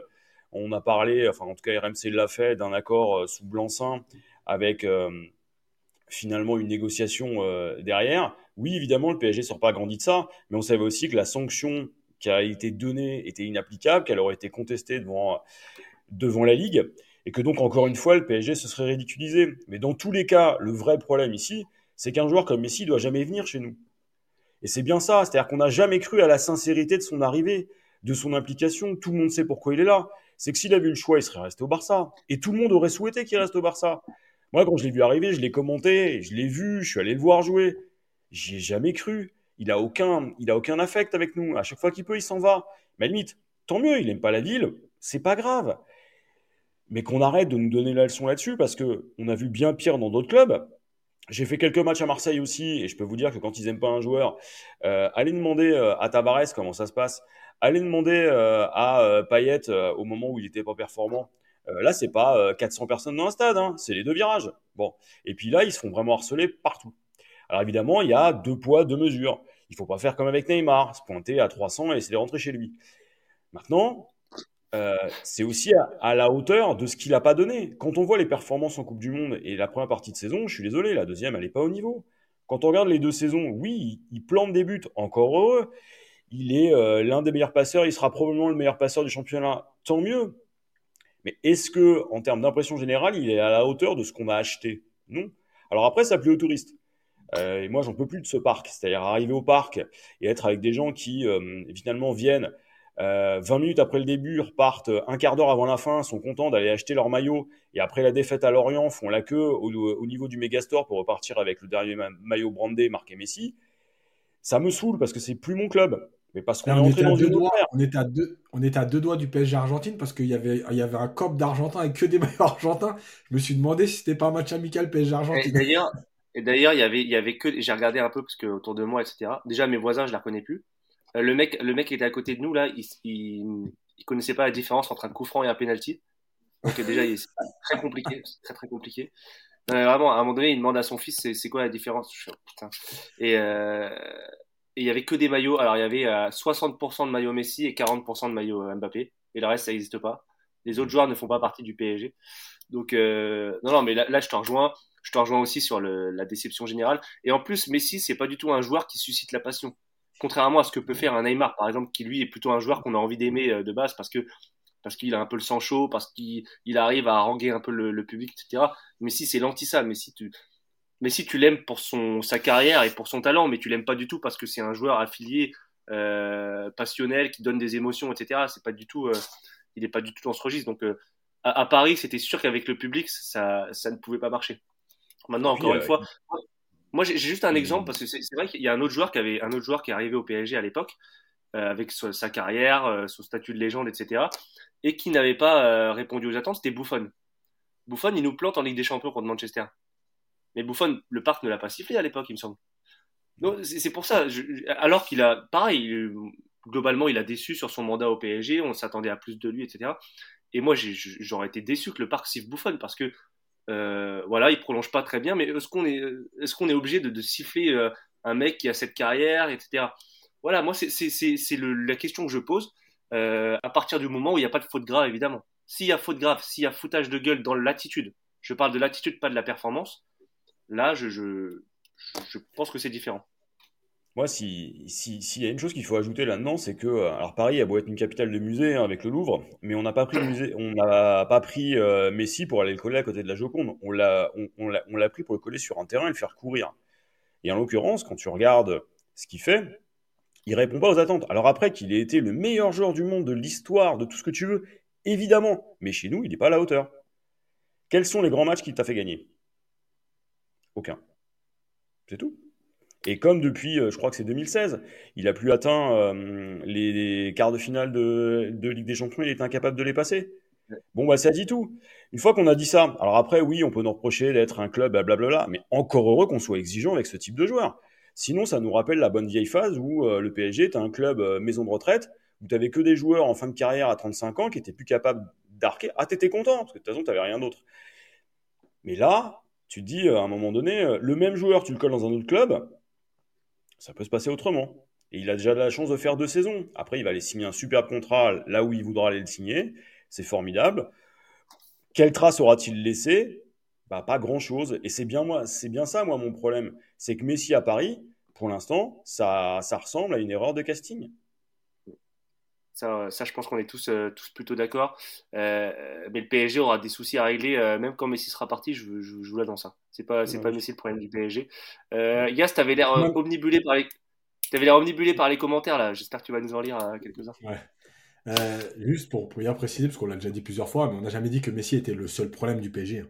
C'est un des problèmes, mais il y en a tellement une liste longue comme le bras que. c'est pas. Hein? C'est un symptôme, Messi.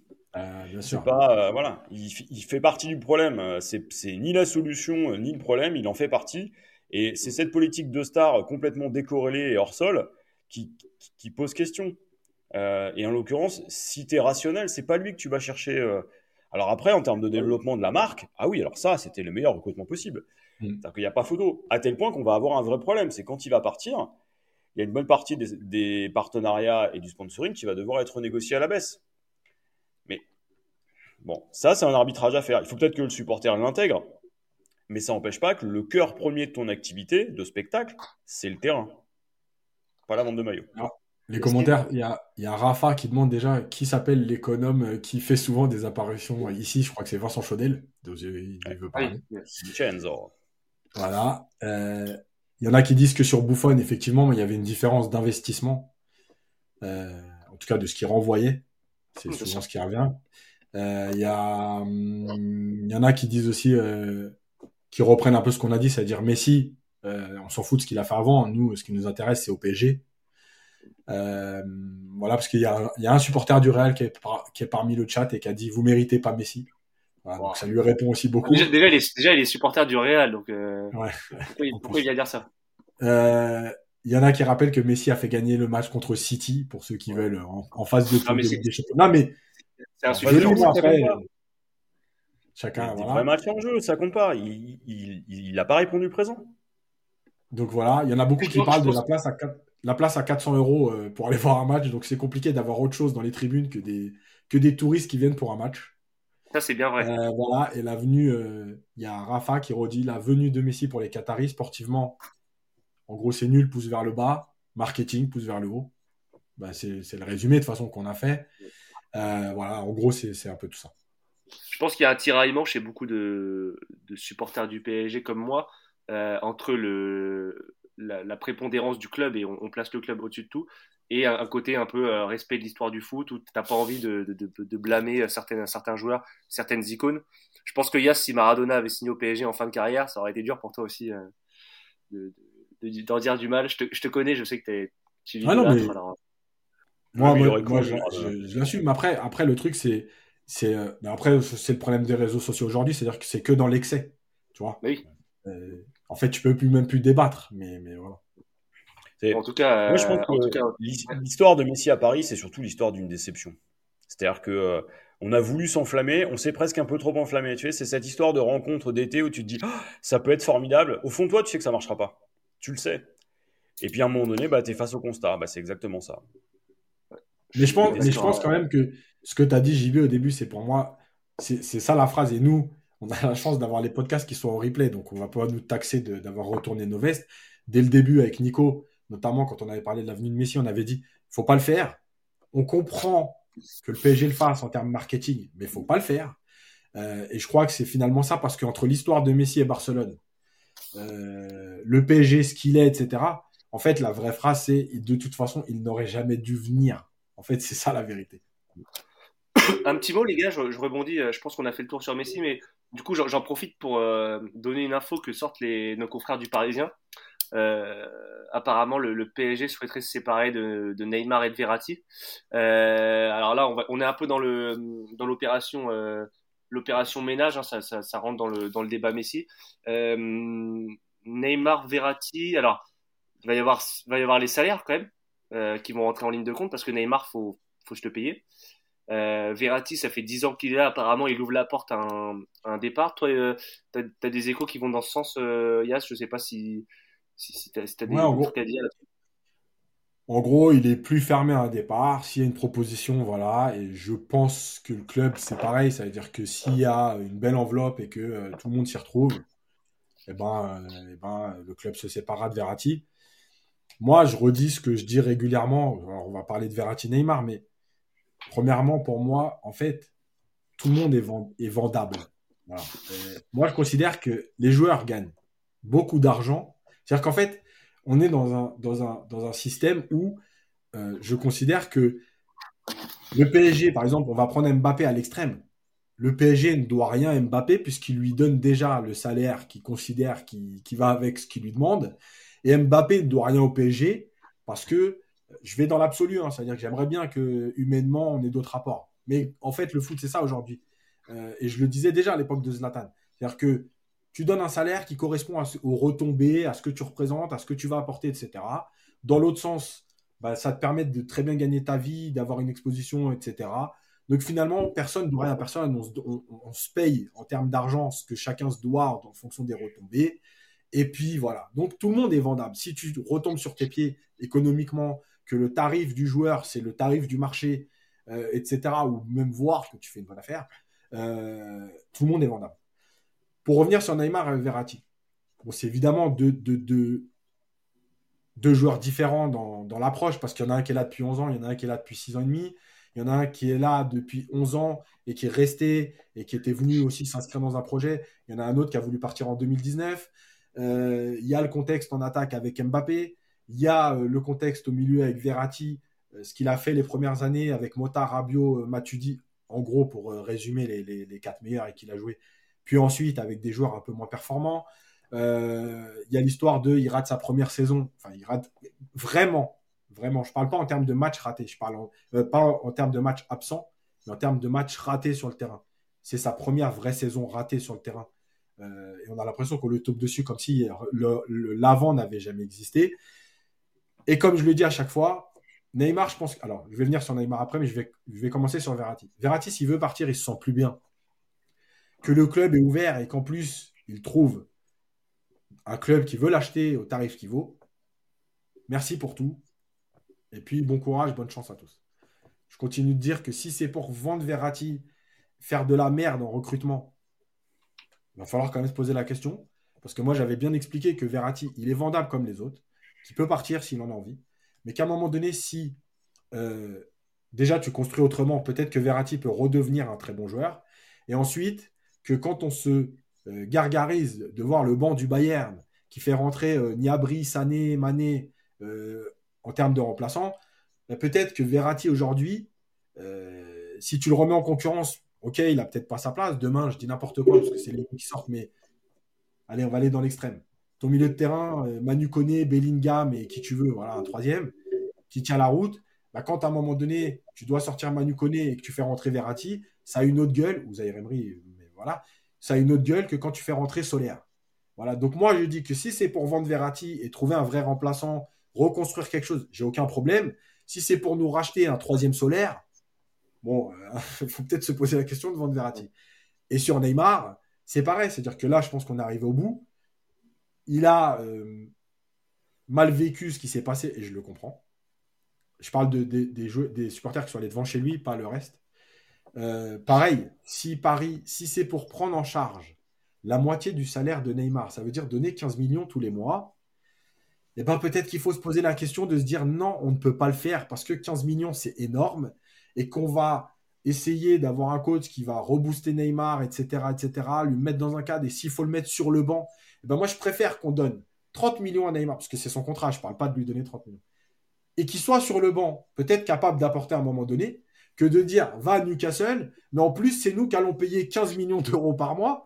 Enfin, je veux dire, c'est pas sérieux ça. Tu vois mm. C'est comme les Draxler et tout. Tous les défauts qu'ils ont, et moi j'étais le premier à dire qu'il fallait qu'ils partent, mais quand tu prêtes Draxler et que, en plus, tu as Solaire, et qu'en plus, tu payes le salaire de Draxler, moi, ça me dérange.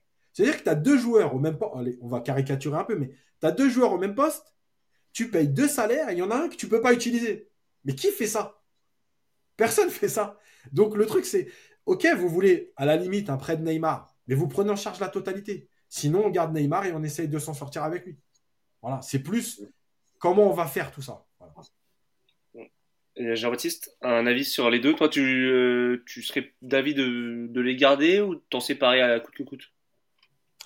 Bah, je pense que c'est indissociable de la situation de Messi et d'Mbappé. C'est-à-dire que euh, derrière, il faut quand même une tête d'affiche pour que ton projet soit économiquement attractif. Donc, euh, si tu vois Mbappé partir, parce qu'il n'est pas encore acté qu'il reste, il faudra que tu en gardes un. si Mbappé reste, éventuellement, tu peux garder Neymar, mais faut surtout pas le prêter. Euh, parce que si tu le prêtes, c'est toi qui vas payer le salaire. C'est-à-dire que je suis complètement d'accord avec Cassine. Économiquement, ça n'a aucun sens d'aller prêter un joueur qui sera capable d'aller performer ailleurs et que tu ne pourras pas revendre. Parce que si encore tu allais chercher de la valeur derrière, mais tu ne pourras pas le faire. Donc c'est toi euh, qui vas te priver d'un talent que tu vas payer pour les intérêts d'un autre. Ça n'a aucun sens. Euh, économiquement, ça se ferait pas. C'est comme si toi, Clément, je te prenais, j'allais te faire bosser dans une autre rédac et que je te fasse payer par la première. Aucun intérêt. Donc euh, déjà ça, il y a, cette première raison-là. L'autre chose que je vois, c'est que ce club a besoin de renouvellement. Mais là où je suis d'accord avec Yacine, c'est qu'on a aussi besoin d'un banc. On l'a vu, parce qu'ils sont sympas, un autre ici, hein, et je les adore. Hein. Mais à un moment donné, si tu es un vrai club, bah, tu regardes ce qu'il y a à City, tu regardes ce qu'il y a au Bayern, tu regardes ce qu'il y a dans euh, les clubs qui sont... Regardez l'Inter, par exemple. Juste le banc de l'Inter par rapport à celui du Milan AC. Bon. Bah, aujourd'hui, ce banc-là, on l'a pas alors qu'on a une des plus grosses masses salariales d'Europe, alors qu'on est dans le top 7 euh, européen et qu'on est euh, une des plus grandes franchises de foot mondial. Une fois qu'on a dit ça, bah, c'est simple. Hein. Il faut construire un banc, euh, il faut avoir un programme de développement. Et je ne pense pas que c'est en cédant Neymar à d'autres acteurs en prêt que ça soit possible. Verratti, c'est pareil. Verratti, aujourd'hui, tu vas le vendre combien? Son contrat, il vaut combien? Alors, j'imagine que les uns et les autres vont aller sur Transfermarkt. ils vont estimer ça. Mais si aujourd'hui tu vends un Verratti 20 millions, un mec est capable de faire ça à son niveau de performance moyen, il va t'en coûter 50 ou 60. Tu auras perdu. Donc à la limite, il vaut mieux le garder. Il vaut mieux essayer de le relancer, quitte à le coller sur le banc et lui dire bah voilà, ton nombre de matchs c'est ça, puis si t'es pas content, mon grand, bah il y a un truc qui s'appelle le banc. Et puis tu feras ce qu'il faut. Et puis on te sanctionnera si euh, t'es pas à la hauteur à l'entraînement. Voilà. Et puis derrière, tu prends vraiment un joueur et t'investis.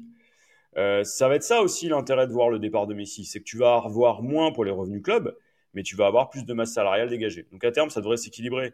Euh, aujourd'hui, le vrai problème, c'est que tu as trois gros stars qui te parasitent complètement ta capacité d'investissement. Ça va probablement être un peu plus simple euh, à la rentrée. Effectivement, je pense que notamment pour Verratti, la situation serait d'avoir un beau mercato en milieu et, un coach qui, puisse se permettre de mettre Verratti sur le banc euh, tout en le gardant, tout en le conservant dans l'effectif, puisqu'il peut apporter. Euh, juste Jean-Baptiste, j'ai une question à te poser sur euh, un possible départ de Messi et Neymar la même année pour le PSG. en termes d'image à l'étranger, parce que ça compte, on sait que pour les Qataris, ça compte. Est-ce que ça peut être, notamment pour les revenus liés au market, etc., ça peut être un, un, problème pour Paris? Alors ça peut être un problème pour Paris, mais ça peut être aussi un problème pour la Ligue 1. Je vous rappelle que la Ligue 1 espère aller capter un, un contrat en termes de droits à la fois domestiques et internationaux qui dépasse le milliard. Hein. CF Vincent Labrune, CF les grands espoirs de la LFP. Si vous avez plus de tête d'affiche globale, bah, les gens ne viendront pas vous voir. Alors on aime beaucoup critiquer, hein, mais ça changera pas. C'est pas ça qui va faire que euh, tu vas lâcher 200 millions pour les droits internationaux. Donc euh, l'idéal serait au moins d'en garder un des deux, euh, si possible plus performant, et c'est pas Messi. de toute façon, il n'a pas envie de rester. faire partir les deux, ça poserait un problème aussi au PSG parce qu'à un moment donné, Mbappé c'est bien, mais il faut reconstruire autour. Je suis pas sûr que pour le joueur, pour le club, ce soit une bonne chose, parce que le jour où il partira, et il partira, euh, ça risque d'être un vrai champ de ruines, a fortiori c'est à Mourinho. Euh, ça peut être compliqué. Euh, du point de vue économique, il y a une équation qui est plus compliquée que le, finalement que l'équation sportive. Ça va être une question d'arbitrage. Et là, concrètement, ça va dépendre des priorités de Doha.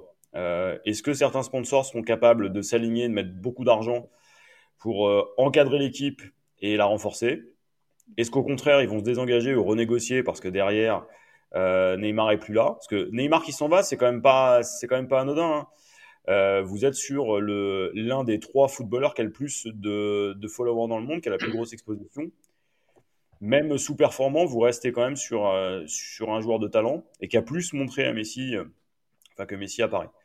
Donc euh, cette équation, c'est pas nous qui allons la décider. Elle peut poser des problèmes en termes de revenus pour le club, en termes sportifs pour le club, et puis après, il va aussi se poser la question du coach et puis de la direction. Est-ce que ça bouge? Est-ce que ça va pas bouger? Qui va venir? Moi, j'aimerais bien voir un vrai coach, pas un coach de second rang arriver, parce que des coachs de second rang, on en a vu quand même pas mal. On les forme pour les autres, nous. Donc, euh, ça peut être intéressant de voir ce qu'il sera capable de faire avec un Mbappé tout puissant. Et j'aimerais bien aussi avoir un contrepoids à Mbappé, ça pourrait être pas mal, à tout point de vue. Je, ne suis pas sûr qu'un grand coach, comme tu dis, souhaite venir au PSG aujourd'hui. en tout cas, un coach du top 5, euh, je, pense que c'est quasiment impossible. Euh, est-ce que vous avez quelque chose à rajouter Ouais, vas-y, Yass. Il y a deux, trois trucs, parce que dans les commentaires, effectivement, j'ai dit 15 millions par mois, c'est 15 millions par an sur le salaire de Neymar. Oui, oui. Ils sont, ils sont très pointilleux, donc euh, on, va, on va corriger. Euh, la deuxième chose, c'est euh, quelqu'un qui dit ouais, insupportable les propos de, de Verratti à Roten, que Roten a expliqué. Alors, juste une chose, ça c'est la version de Jérôme Roten. J'en ai parlé la, dernière fois, mais je vais le redire ici, parce que certains n'ont pas entendu. La version du côté de Verratti, c'est pas tout à fait ça. C'est pas il y avait rien avant.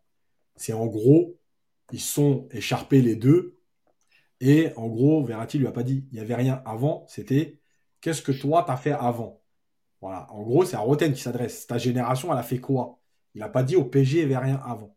Voilà, c'est la, précision. Vous en faites ce que vous voulez, mais malgré tout, on a pour l'instant que la version de Roten. Donc, euh, bon, moi, j'aime bien Jérôme Roten, mais il ne détient pas la vérité absolue.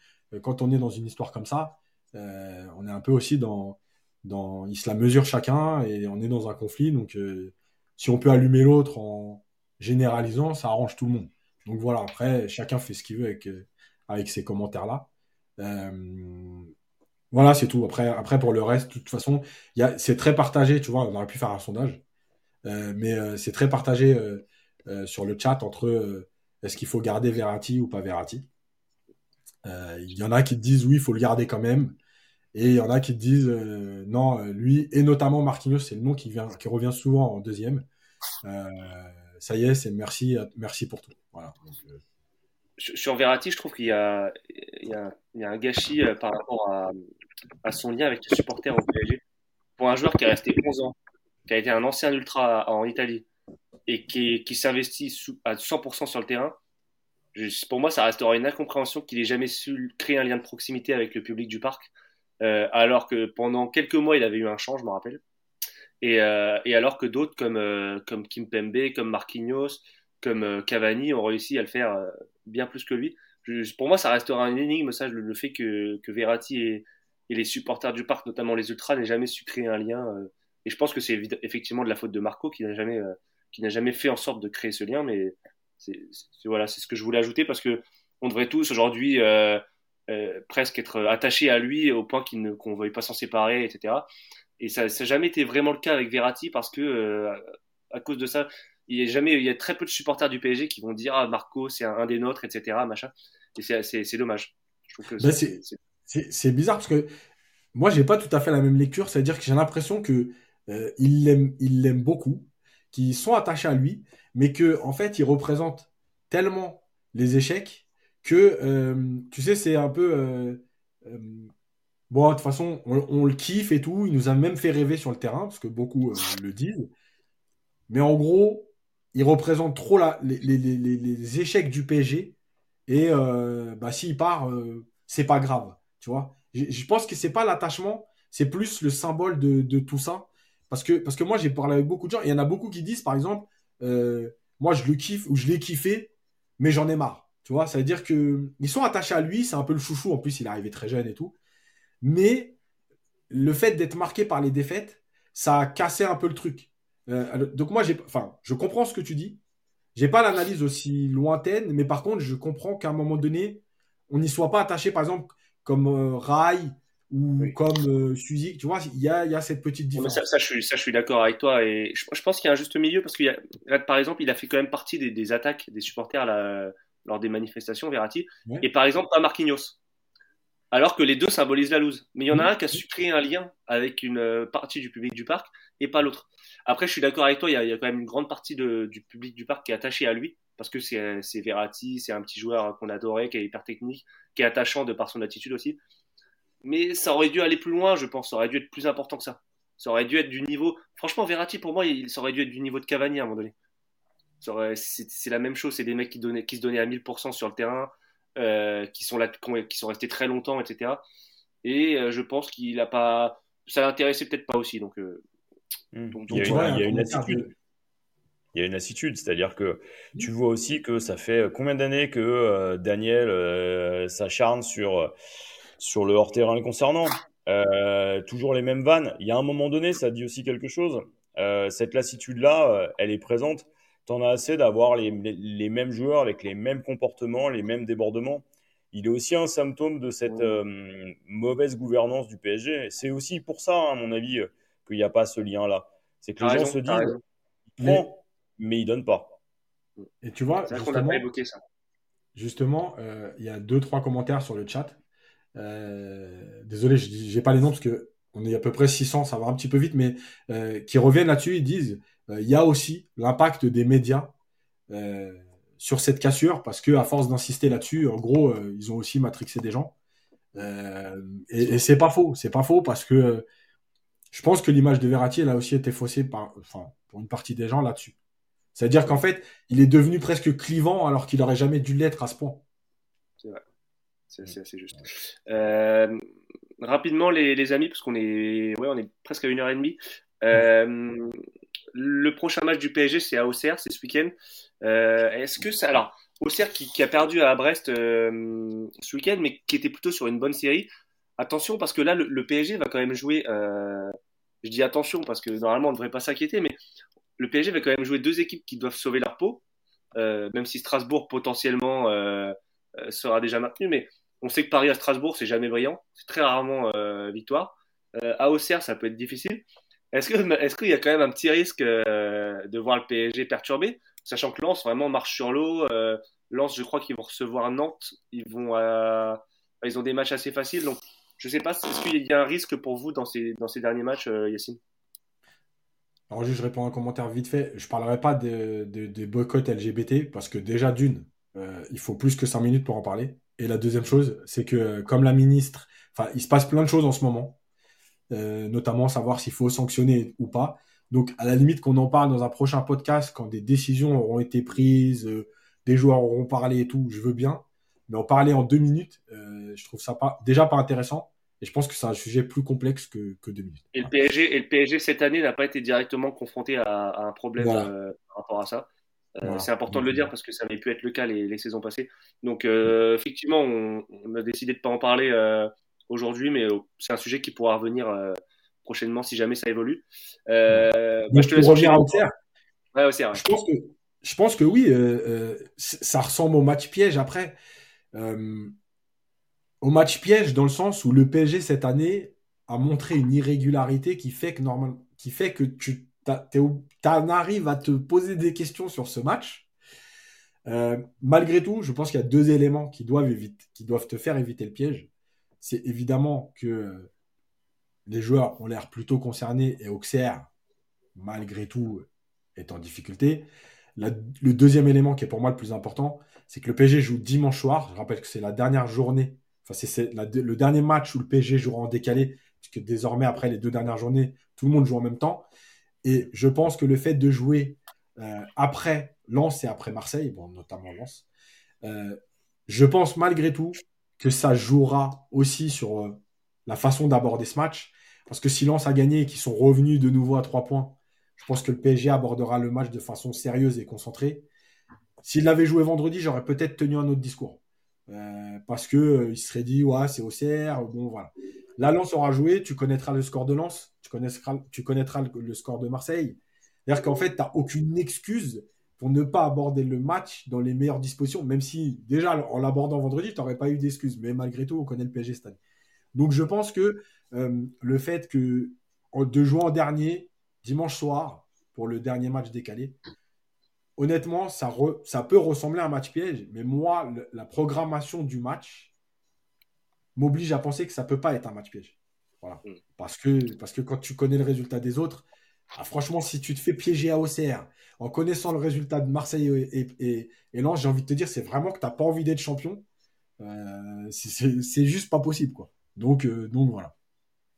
Jean-Baptiste, euh, ce sera aussi un match sans Hakimi. ça peut être l'occasion de, titulariser enfin Zaire Emery. Je dis enfin parce que ça fait longtemps qu'il ne l'a pas été, je crois. Je crois qu'il aura pas de bah, si, il l'est quand Hakimi est suspendu la semaine dernière à, latéral droit. Ah oui, à l'Estac. Voilà, à 3. Oui, pardon. pardon mais, Et dans le même rôle, il va, il va être titularisé dans le même rôle. Dans le même rôle, qui n'est pas son poste. pas d'inquiétude pour toi, toi, tu es, toujours serein de toute façon. Bah, je suis serein pour une bonne et simple raison, c'est que Galtier a tellement peur de pas aller chercher euh, le titre que euh, il va gérer à mort le prochain match. Après, euh, avec Paris, on n'est jamais à l'abri de rien. Auxerre joue son, son sa survie, hein. il est à la porte de la relégation. Strasbourg, pareil, est dans une situation qui est compliquée quand on regarde quand on regarde le classement. Après Strasbourg, je pense qu'ils ont fait le plus dur, mais. Ouais. Alors, je pense effectivement que Strasbourg s'est sauvé ce week-end. Mais euh, pour ce qui est de d'Auxerre, ils peuvent encore descendre. Il reste 9 points en jeu. Il y a 3 matchs. Si on gagne Auxerre, bon, bah, c'est clair, c'est réglé. Euh, on va leur poser pas mal de problèmes. Et après, la vraie question, c'est est-ce que le PSG n'est pas capable de fausser ce championnat? Parce qu'après, si on gagne, euh, on n'ira pas plus loin. On va arrêter de jouer. Hein, bon, alors c'est bien, on verra les Titi, on verra les Bichabou euh, et, euh, et, Warren, mais euh, bon, moi j'ai pas trop d'inquiétude face à Auxerre. Par contre, je pense qu'on va se faire bouger. Euh, je pense qu'il va y avoir une nouvelle interdiction de déplacement des supporters. de toute façon, ça tombe bien, ils comptaient pas y aller. Et puis, on va sûrement avoir une première demi-heure très compliquée. Après, si on joue sur notre niveau, normalement, Auxerre, on leur marche dessus tous les jours. Simple dernière question, les gars, euh, pour le qui concerne le milieu de terrain. Est-ce que euh, vous y allez avec euh, Ruiz Verratti ou avec Ruiz avec Verratti Vitinha? C'est pour, pour, les pour les puristes entre guillemets, mais voilà. Je mets les trois, moi. Je suis fou, moi. Je mets les trois. Et eh, tu sais, tu sais, je vais te dire un truc, moi, c'est que je pense, mais c'est que mon avis. Hein. J'ai pas d'infos, c'est pas une info, c'est mon ressenti. Je pense que Ruiz enchaîne en ce moment parce que je pense qu'il est plus susceptible d'être vendu que Vitinha. Hmm. Et, je pense qu'aligner Verratti Ruiz, ça permet encore une fois d'exposer Ruiz, de lui donner une valeur, alors que Vitinha, je pense que dans l'esprit, en fait, tu veux le garder. Et donc, il n'y a pas de raison majeure de l'exposer plus que ça. Donc je pense que Verratti Ruiz, ce sera le milieu, et je pense que Ruiz, il joue en ce moment parce qu'il est plus à même d'être vendu des deux. Euh, et, dernière chose, tu vois, sur, euh, ce que disait euh, JB sur fausser le championnat. Moi, je vais juste aller contre pour un truc, c'est que, en fait, j'aime pas cette, cette, ces théories de fin de saison pour, une simple raison, c'est que, évidemment, que les clubs concernés peuvent mal le vivre, mais j'ai envie de dire, j'en ai rien à foutre. C'est-à-dire que vous avez eu 36 matchs pour prendre des points. tu vois? Vous avez 36 matchs. J'aime quand tu penses comme ça, là, Yacine. Ça, c'est bon, ça et vous allez nous faire chier parce que le dernier match, le PSG ne joue pas. Et eh bien, tant pis pour vous. Parce qu'en même temps, vous avez quand même joué tous les, clubs qui sont à la lutte avec vous. Si vous n'avez pas pris les points à ce, moment-là, et eh ben, tant pis pour vous. Tu vois, c'est comme si. C'est exactement. Alors, même si c'est exagéré, mais pour moi, c'est exactement la même chose que le euh, PSG Bordeaux euh, de 99. Euh, voilà, Marseille, ils viennent au parc, ils peuvent gagner. Ils se font taper. Toi, tu laisses gagner, tu, enfin, tu laisses gagner Bordeaux. Tant pis pour vous. Vous voulez pas prendre les points, fallait prendre les points. C'est tout. À un moment donné, votre championnat, vous l'avez en main euh, au départ. Donc l'histoire de Fossé, et en plus de ça, je terminerai par ça, c'est que Fossé, ça veut rien dire parce que euh, regarde Toulouse, euh, ils ont joué, ils ont joué Nantes, ils sont, ils ont gagné la Coupe de France. tout le monde a dit ouais, c'est bon, machin, ils vont Fossé, ils ont, ils ont gagné leur match. Tu vois, il n'y a pas de fossé ou pas fossé. Vous avez eu 36 matchs pour prendre des points, tant pis pour vous. Toulouse a fait match nul. Euh, Toulouse, on verra la gestion euh, du cas justement lié au maillot. Ouais. Moi, j'attends de voir parce qu'on est sur un groupe différent là, avec possédé par des Américains. Ça va probablement être géré autrement. Ok, merci les gars. Merci, euh, merci d'avoir participé. Euh, les pro Messi dans le chat, calmez-vous là, parce que je vois que vous êtes trop nombreux. Donc, euh, ah, arrêtez, Barcelone, c'est bien pour des vacances. Arrêtez, d'insulter Yacine, s'il vous plaît, c'est pas sympa. Et donc, j'ai fait un petit sondage. Donc, pour ceux qui veulent, faut-il garder Verratti? Il y a eu 185 votes et oui à 54%. Ok, ouais, c'est Messi J'ai pas fait Messi. Non, Messi, non, on a fait Ramos. Bah, tu sais quoi, on fera Messi. Et Ramos, avait, Ramos, avait donné quoi?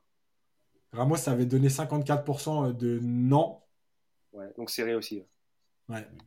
Mais si, j'ai peur qu'on soit sur, euh, sur du résultat soviétique quand même. Mais si, ça va être du 95%, je pense. bon, allez, les gars. Euh, merci à tous. Merci à tous dans le chat d'avoir euh, commenté, réagi, insulté, enfin tout ce que vous faites de très bien. Donc, on vous embrasse. Et, et on vous dit à. Attends, je, réponds, attends je réponds à une dernière question parce qu'il y en a souvent qui demandent et je vais le dire tout de suite. Donc, les rediffs, dès qu'on a coupé le live, la rediff, elle se met tout de suite en ligne sur YouTube. Donc, euh, donc dans la minute qui suit, euh, vous pouvez y retourner. Bon. Parce qu'il y en a qui prennent en cours avec les heures à laquelle on les fait. Merci, euh, merci à tous. Merci Jean-Baptiste, merci Yacine. Et, merci à, la prochaine. Allez, salut.